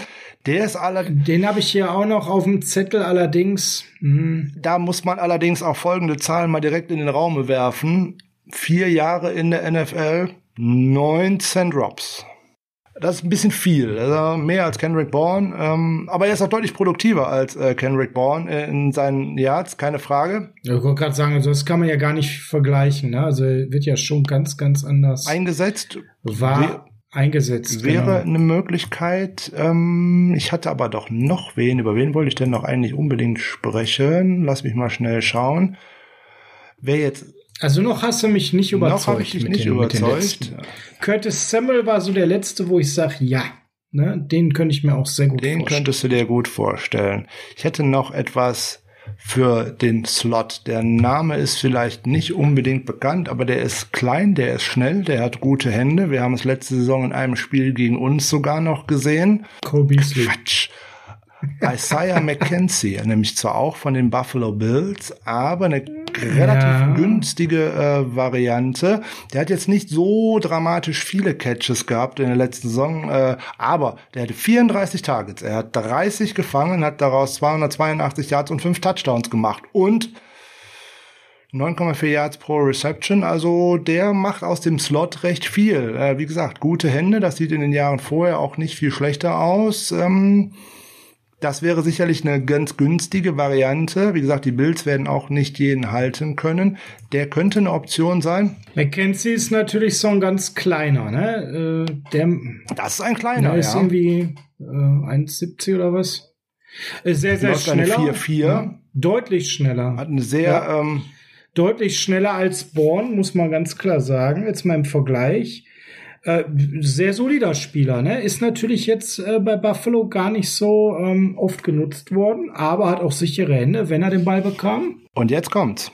Der könnte auch schön als Returner spielen so nebenbei. Das wäre noch so ein Sondervalue, den der hätte, tatsächlich, ja. Zum Beispiel, ja. Und da hätte ich noch eine Variante, die ist ein bisschen älter. Die kommt zwar aus der aus unserer Division, also aus der NFC zumindest. Äh, Corderell Patterson, äh, ein sehr ähm, vielseitig verwendbarer Spieler und insbesondere er war der absolut beste Kick- und Punt-Returner in der letzten Saison, hat sehr viel da an äh, Yards gemacht und das, wir haben ihn schon gesehen als Running Back, als Wide Receiver, zum Teil sogar ein bisschen als Tight End. Also der wäre zumindest so ein, äh, naja, so eine, so ein kleines Schweizer Taschenmesser. Ob Kyle Shanahan auf sowas Bock hat, weiß ich nicht. Ähm, aber der wird auch in vielen Möglichkeiten, wo man mal draufschauen könnte, bei den 49ers gehandelt. Ich bin persönlich nicht der größte Fan äh, von Corderell Patterson, aber irgendwas im gerade im Return Game müssen wir tun, ohne Wenn und Aber. Faber, das geht mit dem, was wir haben, definitiv nicht so weiter. Das stimmt. Das wäre eigentlich auch nur das, was ich an ihm sehe. Ansonsten hm, bin ich da jetzt nicht so nicht so zufrieden. Tatsächlich, nur auffällig eigentlich, richtig auffällig gewesen, auch bei, bei Chicago jetzt in der letzten Saison äh, eben als Returner. In den Jahren davor ja auch nicht so wirklich auffällig gewesen, weil bis jetzt kein äh, Coach ihn tatsächlich im Offensivspiel richtig eingebunden hat. Er wäre sicherlich auch nur ein Gadget-Spieler. Man weiß nicht, wo es hingehen könnte und es wäre sicherlich auch ein interessantes Gadget, insbesondere wenn du solche Leute wie äh, Jalen Hurt nicht aufs Feld bekommst dann muss man ja sowieso nochmal die eine oder andere Sache zusätzlich durchdenken. Gar keine Frage.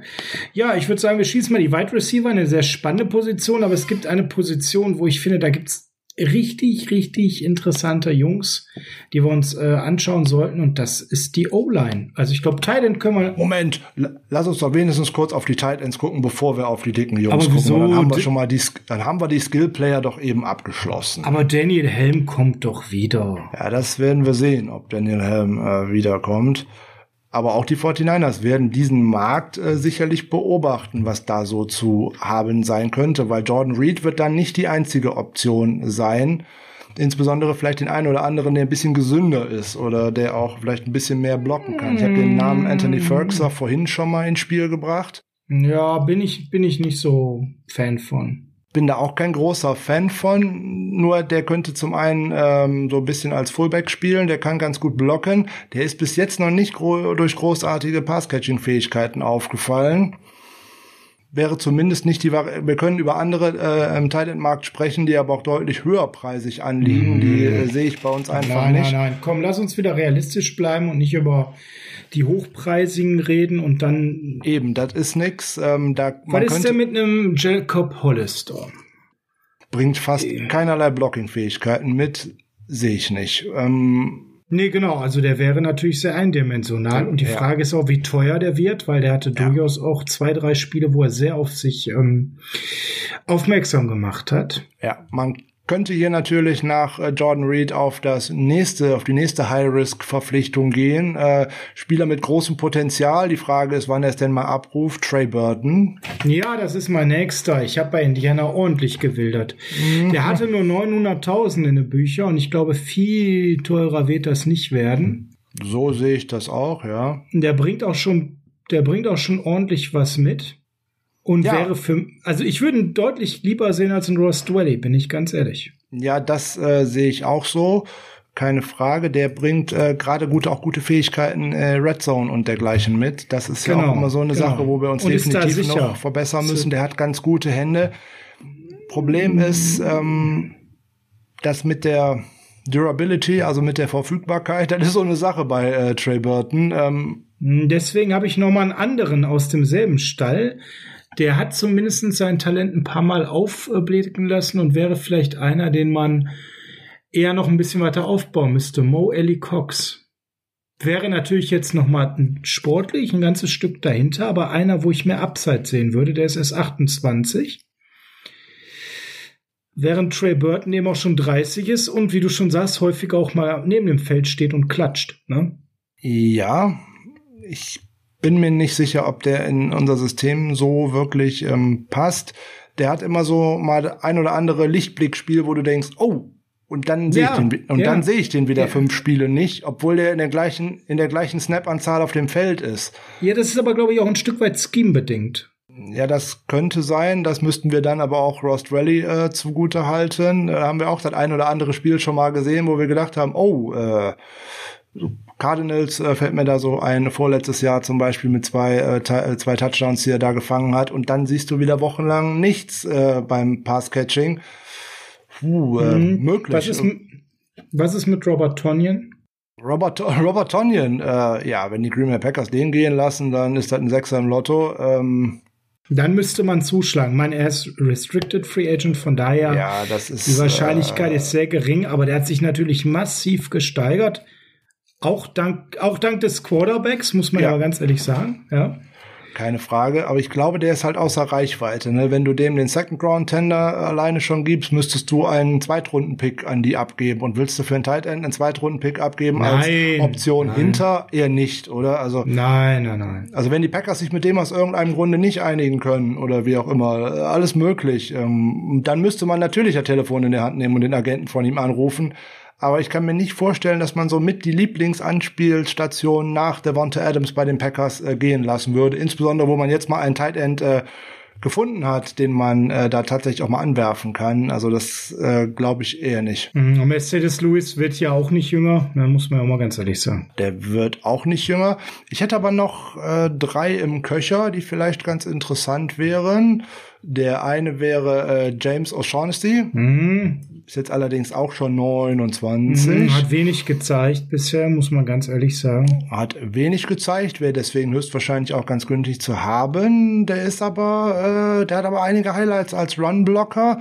Da bräuchte man ihn äh, sicherlich auch. Oder auch nicht schlecht gegradet. Da sieht er ganz gut aus, aber er ist natürlich keine große Option äh, im Passspiel. Naja, eigentlich keine, ne? Also wenig. Äh, Tyler Croft hätte ich noch auf einer Liste stehen, aus Buffalo. Boah, nee, da bin ich raus. Also äh, ich, ich sehe ja noch den Value bei äh, O'Shaughnessy, weil er einfach diese Blocking-Skills mit sich bringt, obwohl er Holzhänder hat. Okay, komme ich noch mit klar.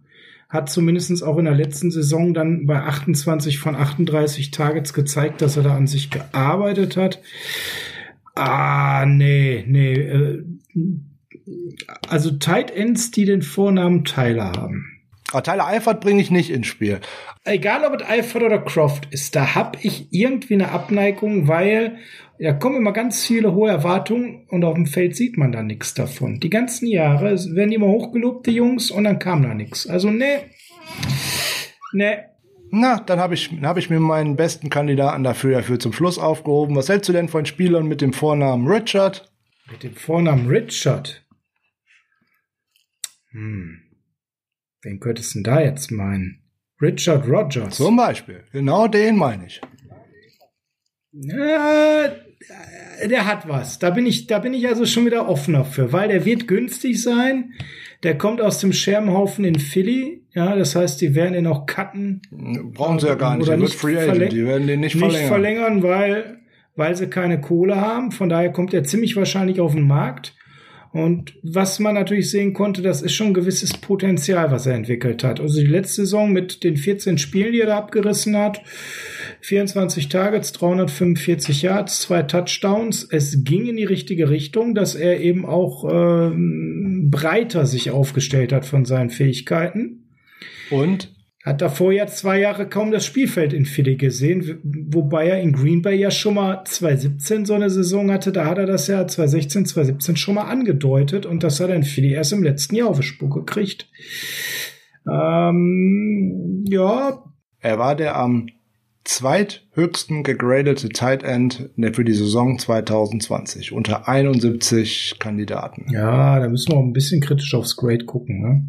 Boah, das, was er gespielt hat, hat er schon richtig gut gespielt, weil er zum einen ein guter Blocker äh, gewesen ja, ist und das, das weil er halt, wer 24 von 28 Pässen fängt und auch dabei Zwei tatsächlich eine gute Produktion genau. hingelegt hat, wir haben es gegen uns leider äh, auch äh, gesehen ähm, in der zweiten Halbzeit. Da ist ein Richard Rogers leider auch, äh, also mir unangenehm aufgefallen, weil man ihn da irgendwie nicht mit auf dem Zettel hatte.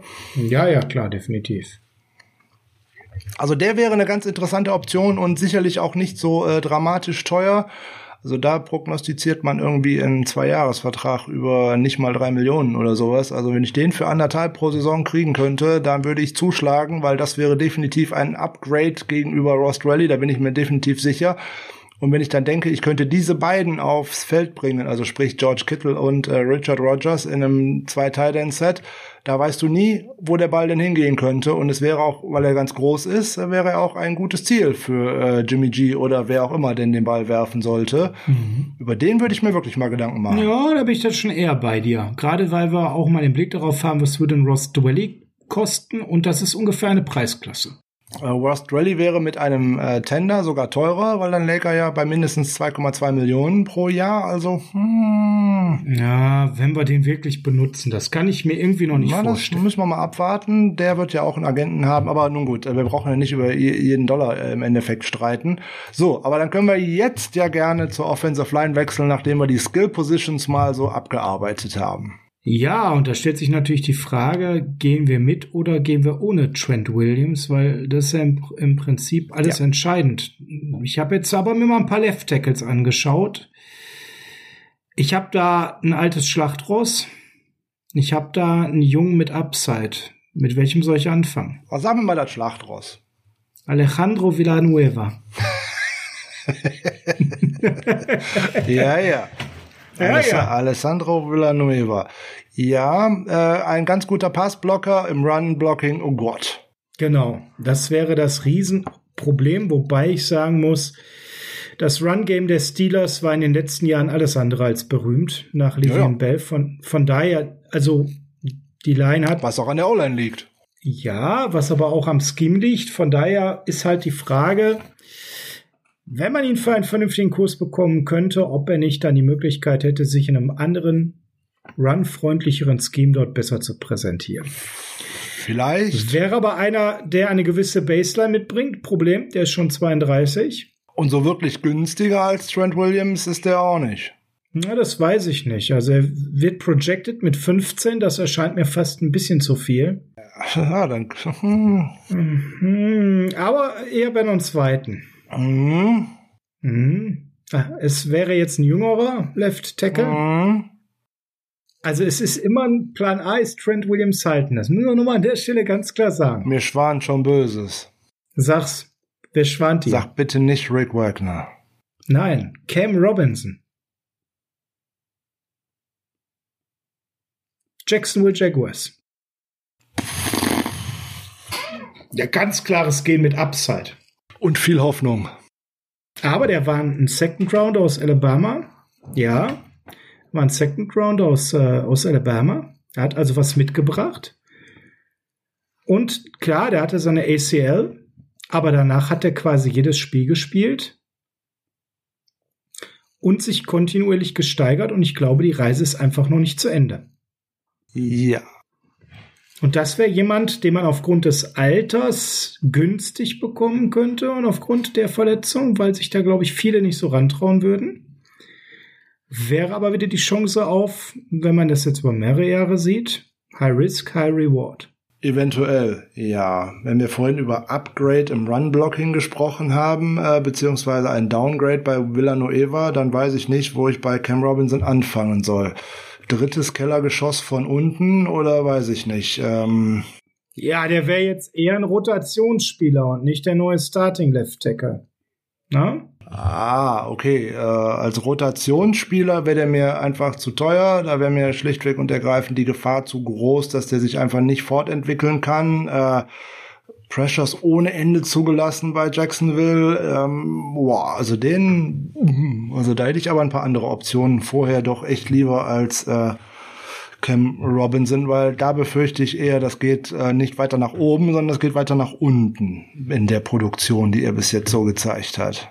Na, du meinst also diese Steigerung nach und nach, das geht, die Story geht nicht weiter? Nee, das äh, glaube ich eher nicht. Letzte Saison, äh, gut, die Steigerung von 2019 zu 2020 ist aus meiner Sicht äh, marginal. Ob ich von 81 äh, gegradeten Tackles auf 70 lande und im Jahr danach auf 62 und insbesondere in einem wirklich unterdurchschnittlichen Run-Blocking. Das ist ein Spieler, der bei uns im Endeffekt nicht in das Scheme passt. Es sei denn, wir hören damit auf, über die linke Seite laufen zu wollen. Ja, ich glaube, das musst du aber, wenn du Trent Williams nicht verlängerst, ja sowieso. Da musst du definitiv äh, die rechte Seite stärken über Mike und du musst auch mehr auf die Mitte schauen Outside Zone ist das, was wir spielen wollen, aber es geht nur mit einem dominanten Left Tackle. Nur wer ist noch so dominant und verfügbar wie ein Trent Williams? Von daher muss man ja eigentlich, also ist für mich, ich bin ganz ehrlich, man ist gezwungen, mit ihm äh, zu verlängern. Weil ich sehe niemanden auch nur ansatzweise äh, bei den Free Agents, die da wirklich äh, ihm das Wasser reichen können. Ne? Ja gut, wir sprechen natürlich vom äh, am besten gegradeten Tackle in der letzten Saison von Trent Williams und wenn du den nicht halten kannst, bringst du dich natürlich in große Schwierigkeiten. Das ist keine Frage. Und du wirst per se immer ein Downgrade haben. Das ist so. Die also größte Chance. Wenn du, wenn du jetzt schon sagst, Villanueva ist es nicht, ist es ein Russell Okung? Ich sehe es nicht. Die größte also, Chance, wenn man Trent Williams nicht halten kann, ähnlich äh, erfolgreich zu sein und zumindest ein nicht allzu großes Downgrade zu bekommen, ist äh, im Draft, befürchte ich. Weil genau was du gerade sagst, was ich, ich könnten, wir könnten natürlich gerne über einen Russell Okung sprechen. Wir können über einen Taylor ja. Moten sprechen von den Carolina Panthers, der wahrscheinlich den Franchise Tag bekommt. Gottchen. Wir könnten sprechen über Daryl Williams von den Buffalo Bills. Ähm, aber das ist äh, alles, alles schwierig. Ne? Calvin Beecham oder was? Nein, nein, können wir nicht. Könnten wir, könnten wir drüber sprechen, aber das sind dann Notlösungen in dem Falle. Also auch so ein Calvin Beecham ist eine Notlösung. Das muss man ganz ehrlich so sagen. Ne, ich habe jetzt, ich habe jetzt die Kombination rausgesucht, wo ich sage, also bei Villanueva fehlt mir die Fantasie, dass der wirklich für 15 rausgeht, weil so stark sehe ich den einfach nicht wenn der mit deutlich günstiger zu bekommen wäre, wenn man sich mit Trent Williams partout nicht einigt, dazu ein Cam Robinson versucht dahinter aufzubauen, ist das einzige, was der Free Agent Markt hergibt für mich, weil alle anderen sind definitiv gar keine Lösung.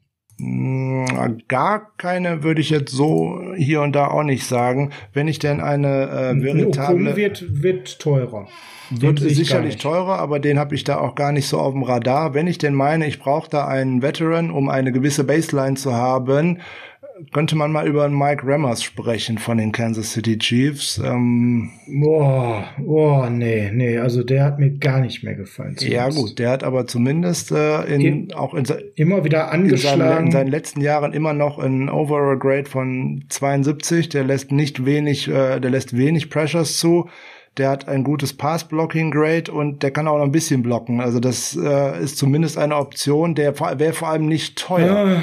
So, das ist und er könnte halt auf mehreren Positionen spielen. Das ist jetzt auch noch etwas. Der kann auch Right Tackle spielen, der kann Guard spielen, ja, okay. Ja, die, die Vielseitigkeit würde da eventuell etwas bringen, dass man nicht direkt am ersten Spieltag einen, einen Rookie aufstellen muss, insbesondere wenn der nicht in der ersten Runde äh, gedraftet worden ist. Das weiß man ja alles noch nicht. Ja, dahinter wird's tatsächlich mhm. äh, übel. Also ein Russell Okung würde ich äh, ungern bei uns sehen wollen, wenn ich ehrlich bin. Sondern ansonsten schaut man bei Tackle dann ja tatsächlich immer schon auf, auf Dinge, wo du viel hoffen musst, ne? Man, könnt, man könnte ja. über Pittsburghs Zach Banner sprechen, aber das ist halt auch nur einer, den wirfst du halt hier und da mal rein. Der hat eine so, äh, so ah. geringe äh, Snap-Zahl, die man tatsächlich beurteilen kann. Da müsste man verdammt viel Hoffnung mit reinstecken. So, das ist ähnlich genau. bei äh, Jermaine Ellie Munor oder wie auch immer man den ausspricht von den äh, Patriots.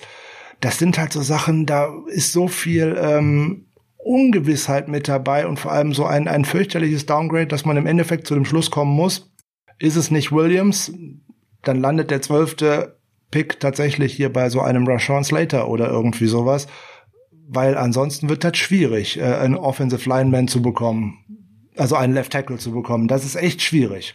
Ja, ja. Gerade ein Left Tackle.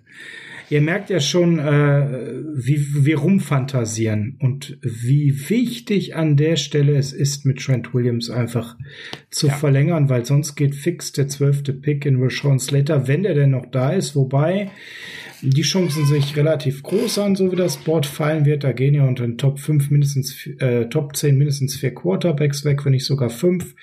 Von daher glaube ich schon, dass der bis 12 fallen könnte, weil er ja nicht mal der am heißen gehandelste ähm, O-Line-Spieler ist. Ähm, ja gut, der wird wahrscheinlich schon lange weg sein, Penisul, aber das ist auch. Er geht in den Top 5, Top das 6. Das ist auch ja, ja. ein Gedankenspiel. Wenn Williams uns verlässt, eröffnet uns das auch andere Möglichkeiten, woanders Geld zu investieren. Das muss man ja auch mal fairerweise sagen. Das äh, würde. Ja, keine Frage. Dann würden wir ja äh, 14, 50 Millionen übrig haben an anderer Stelle, ähm, um das nochmal zu investieren. Könnte man eher einen der Cornerbacks halten zum Beispiel und äh, dann verschiebt ja. sich das halt. Ich habe ja vorhin schon gesagt, das ist das Keypiece. Was passiert mit Trent Williams? Bevor ich das nicht weiß, ist alles, was ich eigentlich im Draft mache, wirklich Spekulation. Das ist das Wichtigste, was die 49ers angehen müssen. Ähm, bei einem kann man sicher sein, unterschreibt er irgendwo einen fetten Vertrag, äh, gibt es auf jeden Fall noch einen Compensatory Pick äh, 2022 in der dritten Runde dazu. Aber wie gesagt, das ist äh, nichts, da was einem jetzt hilft. Das ist ja keine Frage. Ich hätte auch gerne äh, lieber Trent Williams und ähm, wir hoffen mal auf den Wohlfühlfaktor. Haben wir am Montag oder am Dienstag in der Folge schon drüber gesprochen, dass der sich da heimisch fühlt, dass der sich auch in dem Shanahan-Staff gut aufgehoben fühlt und so weiter und so weiter. Das muss klappen, weil ansonsten wird das echt schwierig. Insbesondere, weil man dann weitere Baustellen in der O-Line hat, um, über die wir ja jetzt noch sprechen wollen. Ja, zum Beispiel bei Center. Da können wir jetzt mit Daniel Brunskill gehen. Da haben wir ja schon in der Dienstagsfolge klar gesagt, wie das funktionieren jo. müsste. Machen wir das nicht, wird es ja nicht Alex Mack, weil der ist ja beim Zenit hinaus, auch wenn jeder immer wieder darauf beschwört, dass er jetzt schon ein System kennt, mit dem schon mal zusammengespielt hat.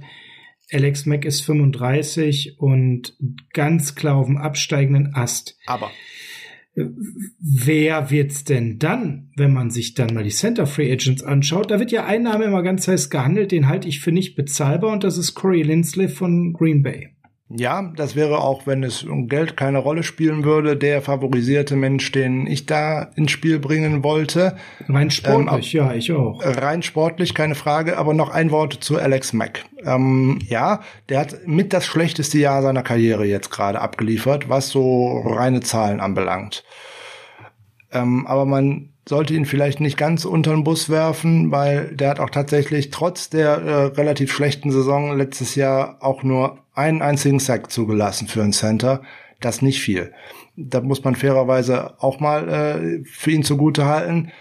Der ist ein deutlich besserer Runblocker als Passblocker und ähm, ich glaube, das, was er leisten könnte, kann ein Daniel Brunskill mit einer Offseason und Raps dort auch oder auch ein fitter Ben Garland. Also da sehe ich keinerlei Upgrade und da kommen wir ja her zu sagen, so, wir haben Brandskill für kleines Geld sicher. Das haben wir ja in der Dienstagsfolge schon erklärt.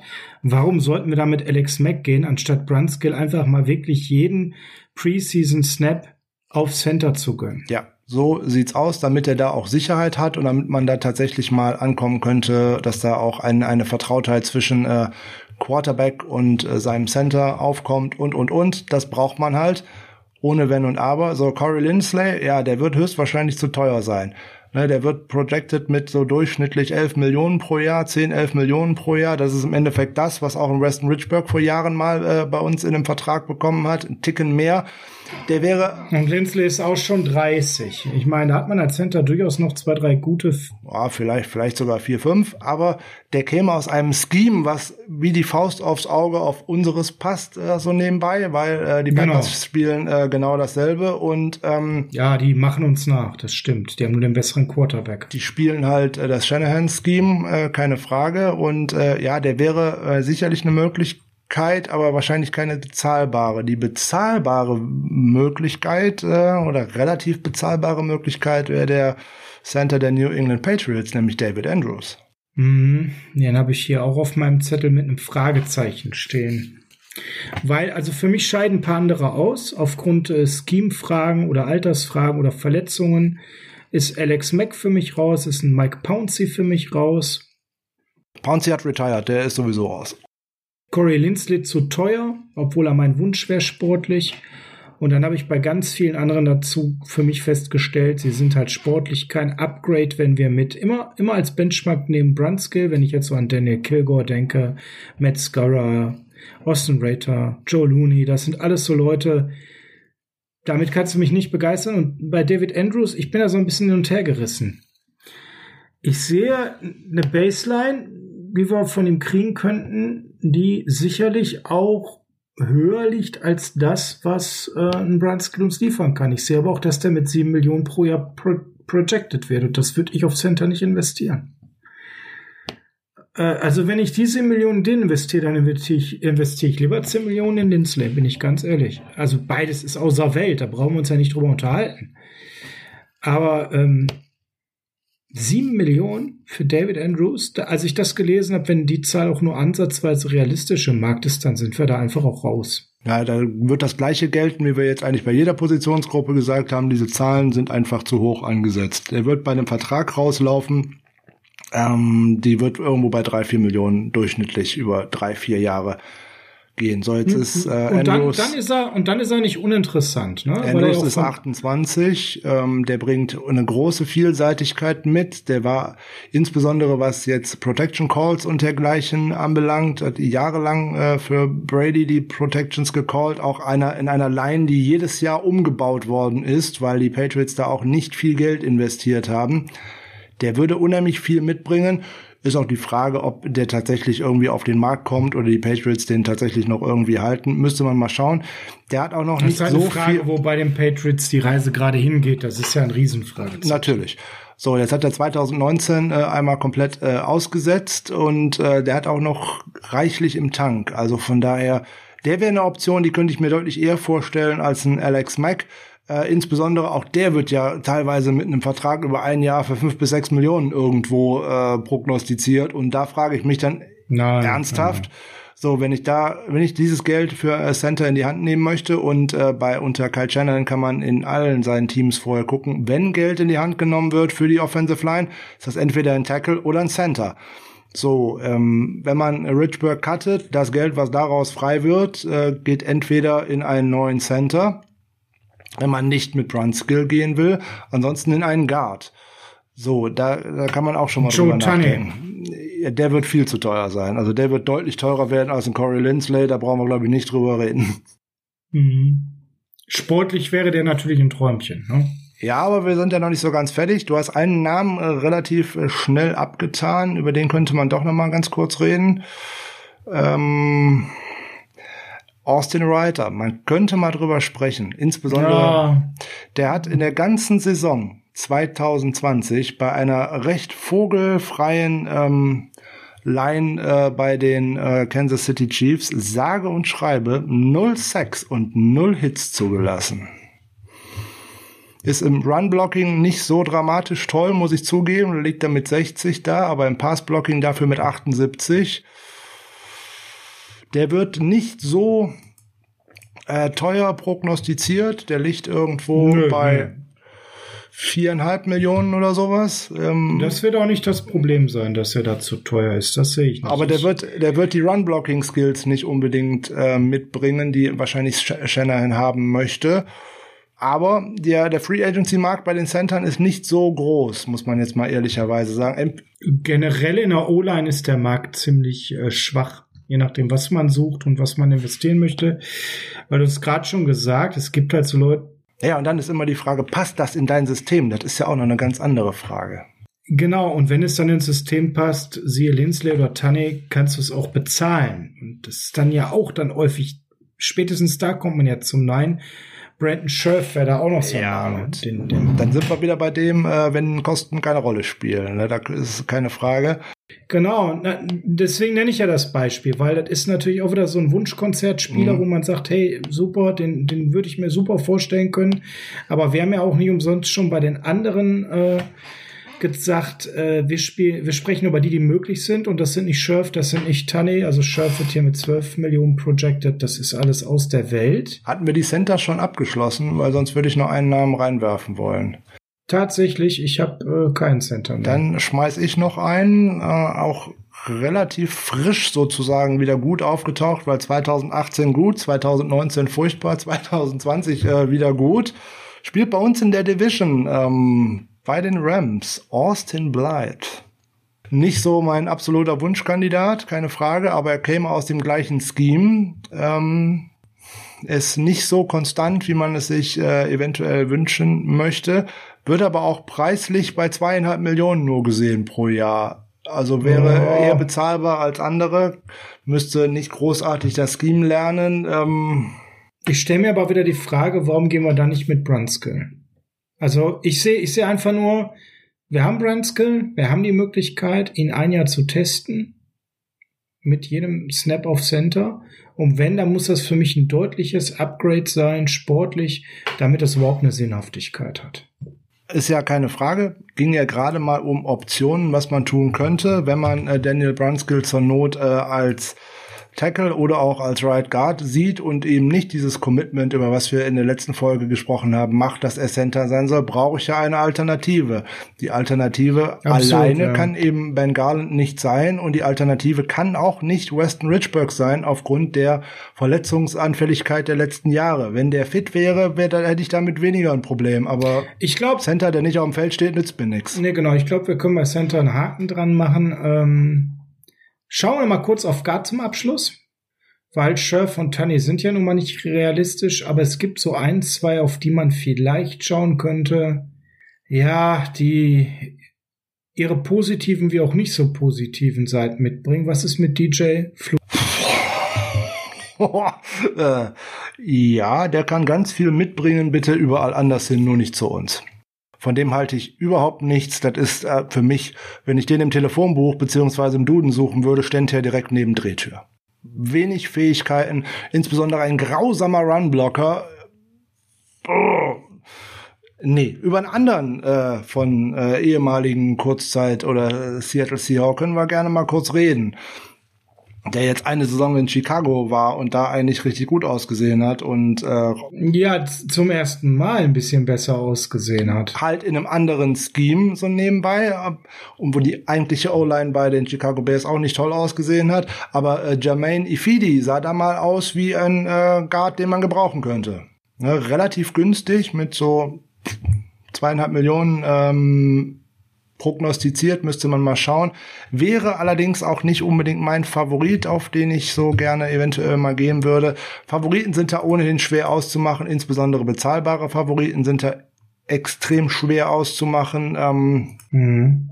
Da ist diese ganze Gruppe einfach nicht gut. Äh, einen guten Guard findet man eher, oder einen brauchbaren Guard wahrscheinlich eher im Draft als äh, in dieser Klasse, weil die muss man entweder sehr, sehr teuer bezahlen, weil es nicht viele davon gibt da wären wir dann eben bei Scherf oder Tunny. Ne? Ja, so und äh, den einen hat man letzte Saison mit dem Franchise Tag belegt, nämlich die Patriots und äh, ja, der macht das ganz gut, keine Frage. Will ich aber irgendwie durchschnittlich 15 Millionen über drei oder vier Jahre für einen Guard ausgeben? Ich glaube nicht. Insbesondere, wo sollen die herkommen im Salary Cap? Und Brandon Scherf ist dann auch noch ein Tickchen älter, wenn mich nicht alles täuscht. Ne? Der ist 29, der andere ist 28 ja, könnte man hier und da drüber nachdenken, ist aber eigentlich eher unrealistisch äh, aus meiner Sicht. Ähm, ja, absolut. Das ist für mich auch nicht die Position, wo man so viel Geld investiert. Die Geld braucht man woanders. So sehe ich das auch. Man äh, könnte vielleicht mal kurz über äh, wieder über einen Pittsburgh Steeler sprechen, über Matt Pfeiler. Mhm. Den habe ich mir auch angeschaut, aber ich muss ganz ehrlich sagen, äh, am Ende bin ich nicht dazu gekommen zu sagen, bedingungslos ja. Der hat seine, seine ein, zwei schönen Szenen und dann hat er wieder Szenen, wo ich mir denke, oh je. So sieht's aus. Das gibt's da leider auch. So, die Ojemini-Szenen stammen zumeist aus dem Run-Blocking, gerade wenn man aus der letzten Saison guckt. Aber wie gesagt, das ist ein Totalversagen dieser ganzen Line aus meiner Sicht ähm, und auch das Coaching. Da merkt man nämlich, dass die ihren O-Line-Coach verloren haben. Ja, ja, aber du sagst mir bei Fluka, ist, ist eine Drehtour äh, im Run-Blocking, habe ich hier nicht besser gesehen. Aber Steelers und Running ja, Game, das war eh. Äh ich sag ja, da hat die, ist die Line, äh, seitdem die ihren ähm, äh, O-Line-Coach äh, verloren haben, auf dem völlig falschen Weg. Da brauchen wir, glaube ich, gar nicht weiter drüber reden. Über den könnte, wie gesagt, weiß nicht, ob die 49ers da überhaupt äh, Geld für in die Hand nehmen wollen. Na. Eher nicht. So, man könnte mal einen Blick nach Los Angeles werfen. Und diesmal allerdings auf das andere Team. Das wäre jetzt wieder so ein Kandidat äh, mit High Upside, der es bis jetzt in der Liga noch nicht so ganz zeigen konnte, um nicht zu sagen fast gar nicht, weil äh, viel zugeschaut hat, äh, ist mit einem großen ähm, Tobabo mal in der zweiten Runde in die Liga gekommen, war da gut gehandelt. Äh, Forest Lamp. Mhm. Hat jetzt mal letzte Saison tatsächlich mal 16 Spiele auf dem Feld gestanden, hat auch nur zwei Sacks zugelassen, ist aber im Run-Blocking auf jeden Fall ausbaufähig. Ja, das hast du aber sehr schön beschrieben. Der bringt äh, einiges im Pass-Blocking mit, aber er ist auch nicht konstant. So, aber der wäre eventuell ein Spieler, der auf den Markt kommt, auf den man mal einen Blick werfen könnte, wenn den keiner unter Vertrag nimmt, ob man den als äh, für kleines Weil er Geld halt als viel viel besser gesehen wurde. Das das ist das, ja. ne? Der, der könnte, war overall der 38, das ist einer, der hat viel, viel mehr versprochen, als er dann an, anschließend gezeigt hat, ja. Ja, der ist mit einer bösen Verletzung äh, in die Liga äh, direkt gekommen, hat auch sein Rookie-Jahr direkt verpasst und dann nimmt halt alles so, sein, so seinen Lauf äh, im Endeffekt. Warum man den da so also mal ganz früh gepickt hat, ne, Pick 38 ist nicht so weit hinten, ne, das ist Anfang zweite Runde, das ist nicht so weit hinten. Und ähm, der war da als einer der Top Guards gehandelt. Der ist aber, geht aber so in die Richtung wie so ein Joshua Garnett eigentlich. Viele, viele Vorschusslorbeeren und bringt es nicht auf die Straße. Ist die Frage, bringt man den eventuell, weil den keiner nimmt, zum Veteran Minimum mal ins Camp und guckt, was der kann? Wäre vielleicht mal eine Möglichkeit, weil dann kannst du am Ende des Camps immer noch sagen, also einen Vertrag würde ich dem jetzt so direkt nicht geben wollen, sozusagen, hey, du kriegst jetzt mal vier Millionen oder so, aber wenn ich den fürs äh, Veteran Minimum, also für die 850.000 ins Camp kriege, dann kann ich mir den anschauen und kann mir dann ein Bild machen, ob äh, das was werden kann oder nicht. Ist halt viel Upside, mhm. ist halt auch wieder so eine Art äh, Jason Verrett Light Nummer. Ja, ja, ja. Was ist mit Dan Finney? Ja, ja. Reißt, reißt, mich nicht vom Hocker, aber ähm, das war noch so, den habe ich als letzten hier auf dem Zettel. Der hat jetzt wirklich alle Snaps gespielt in der letzten Saison bei den Chargers in einer sicherlich Ah, nicht so dollen O-Line, aber das war auch mal ein Drittrunden-Pick. Der hat sich von Jahr zu Jahr äh, gesteigert. Hat Right Guard gespielt letztes Jahr, während Lamp äh, Left Guard gespielt hat. Mhm, genau. Das wäre so der letzte, den ich hier noch habe. Ja, danach wird die wird das wirklich äh, gruselig und dann kann man auch tatsächlich lieber eher über Spieler sprechen, die man schon kennt, nämlich wie so ein Tom Compton oder irgendwie sowas da weiß man, was man hat. Da hat man eine Baseline, die ist nicht dramatisch hoch, aber so schlecht hat er uns auch nicht gefallen in den letzten Spielen, wo da dieses Job-Sharing äh, stattgefunden hat mit ähm, Colton McKivitz. Das, das war, so, okay. Es war solide.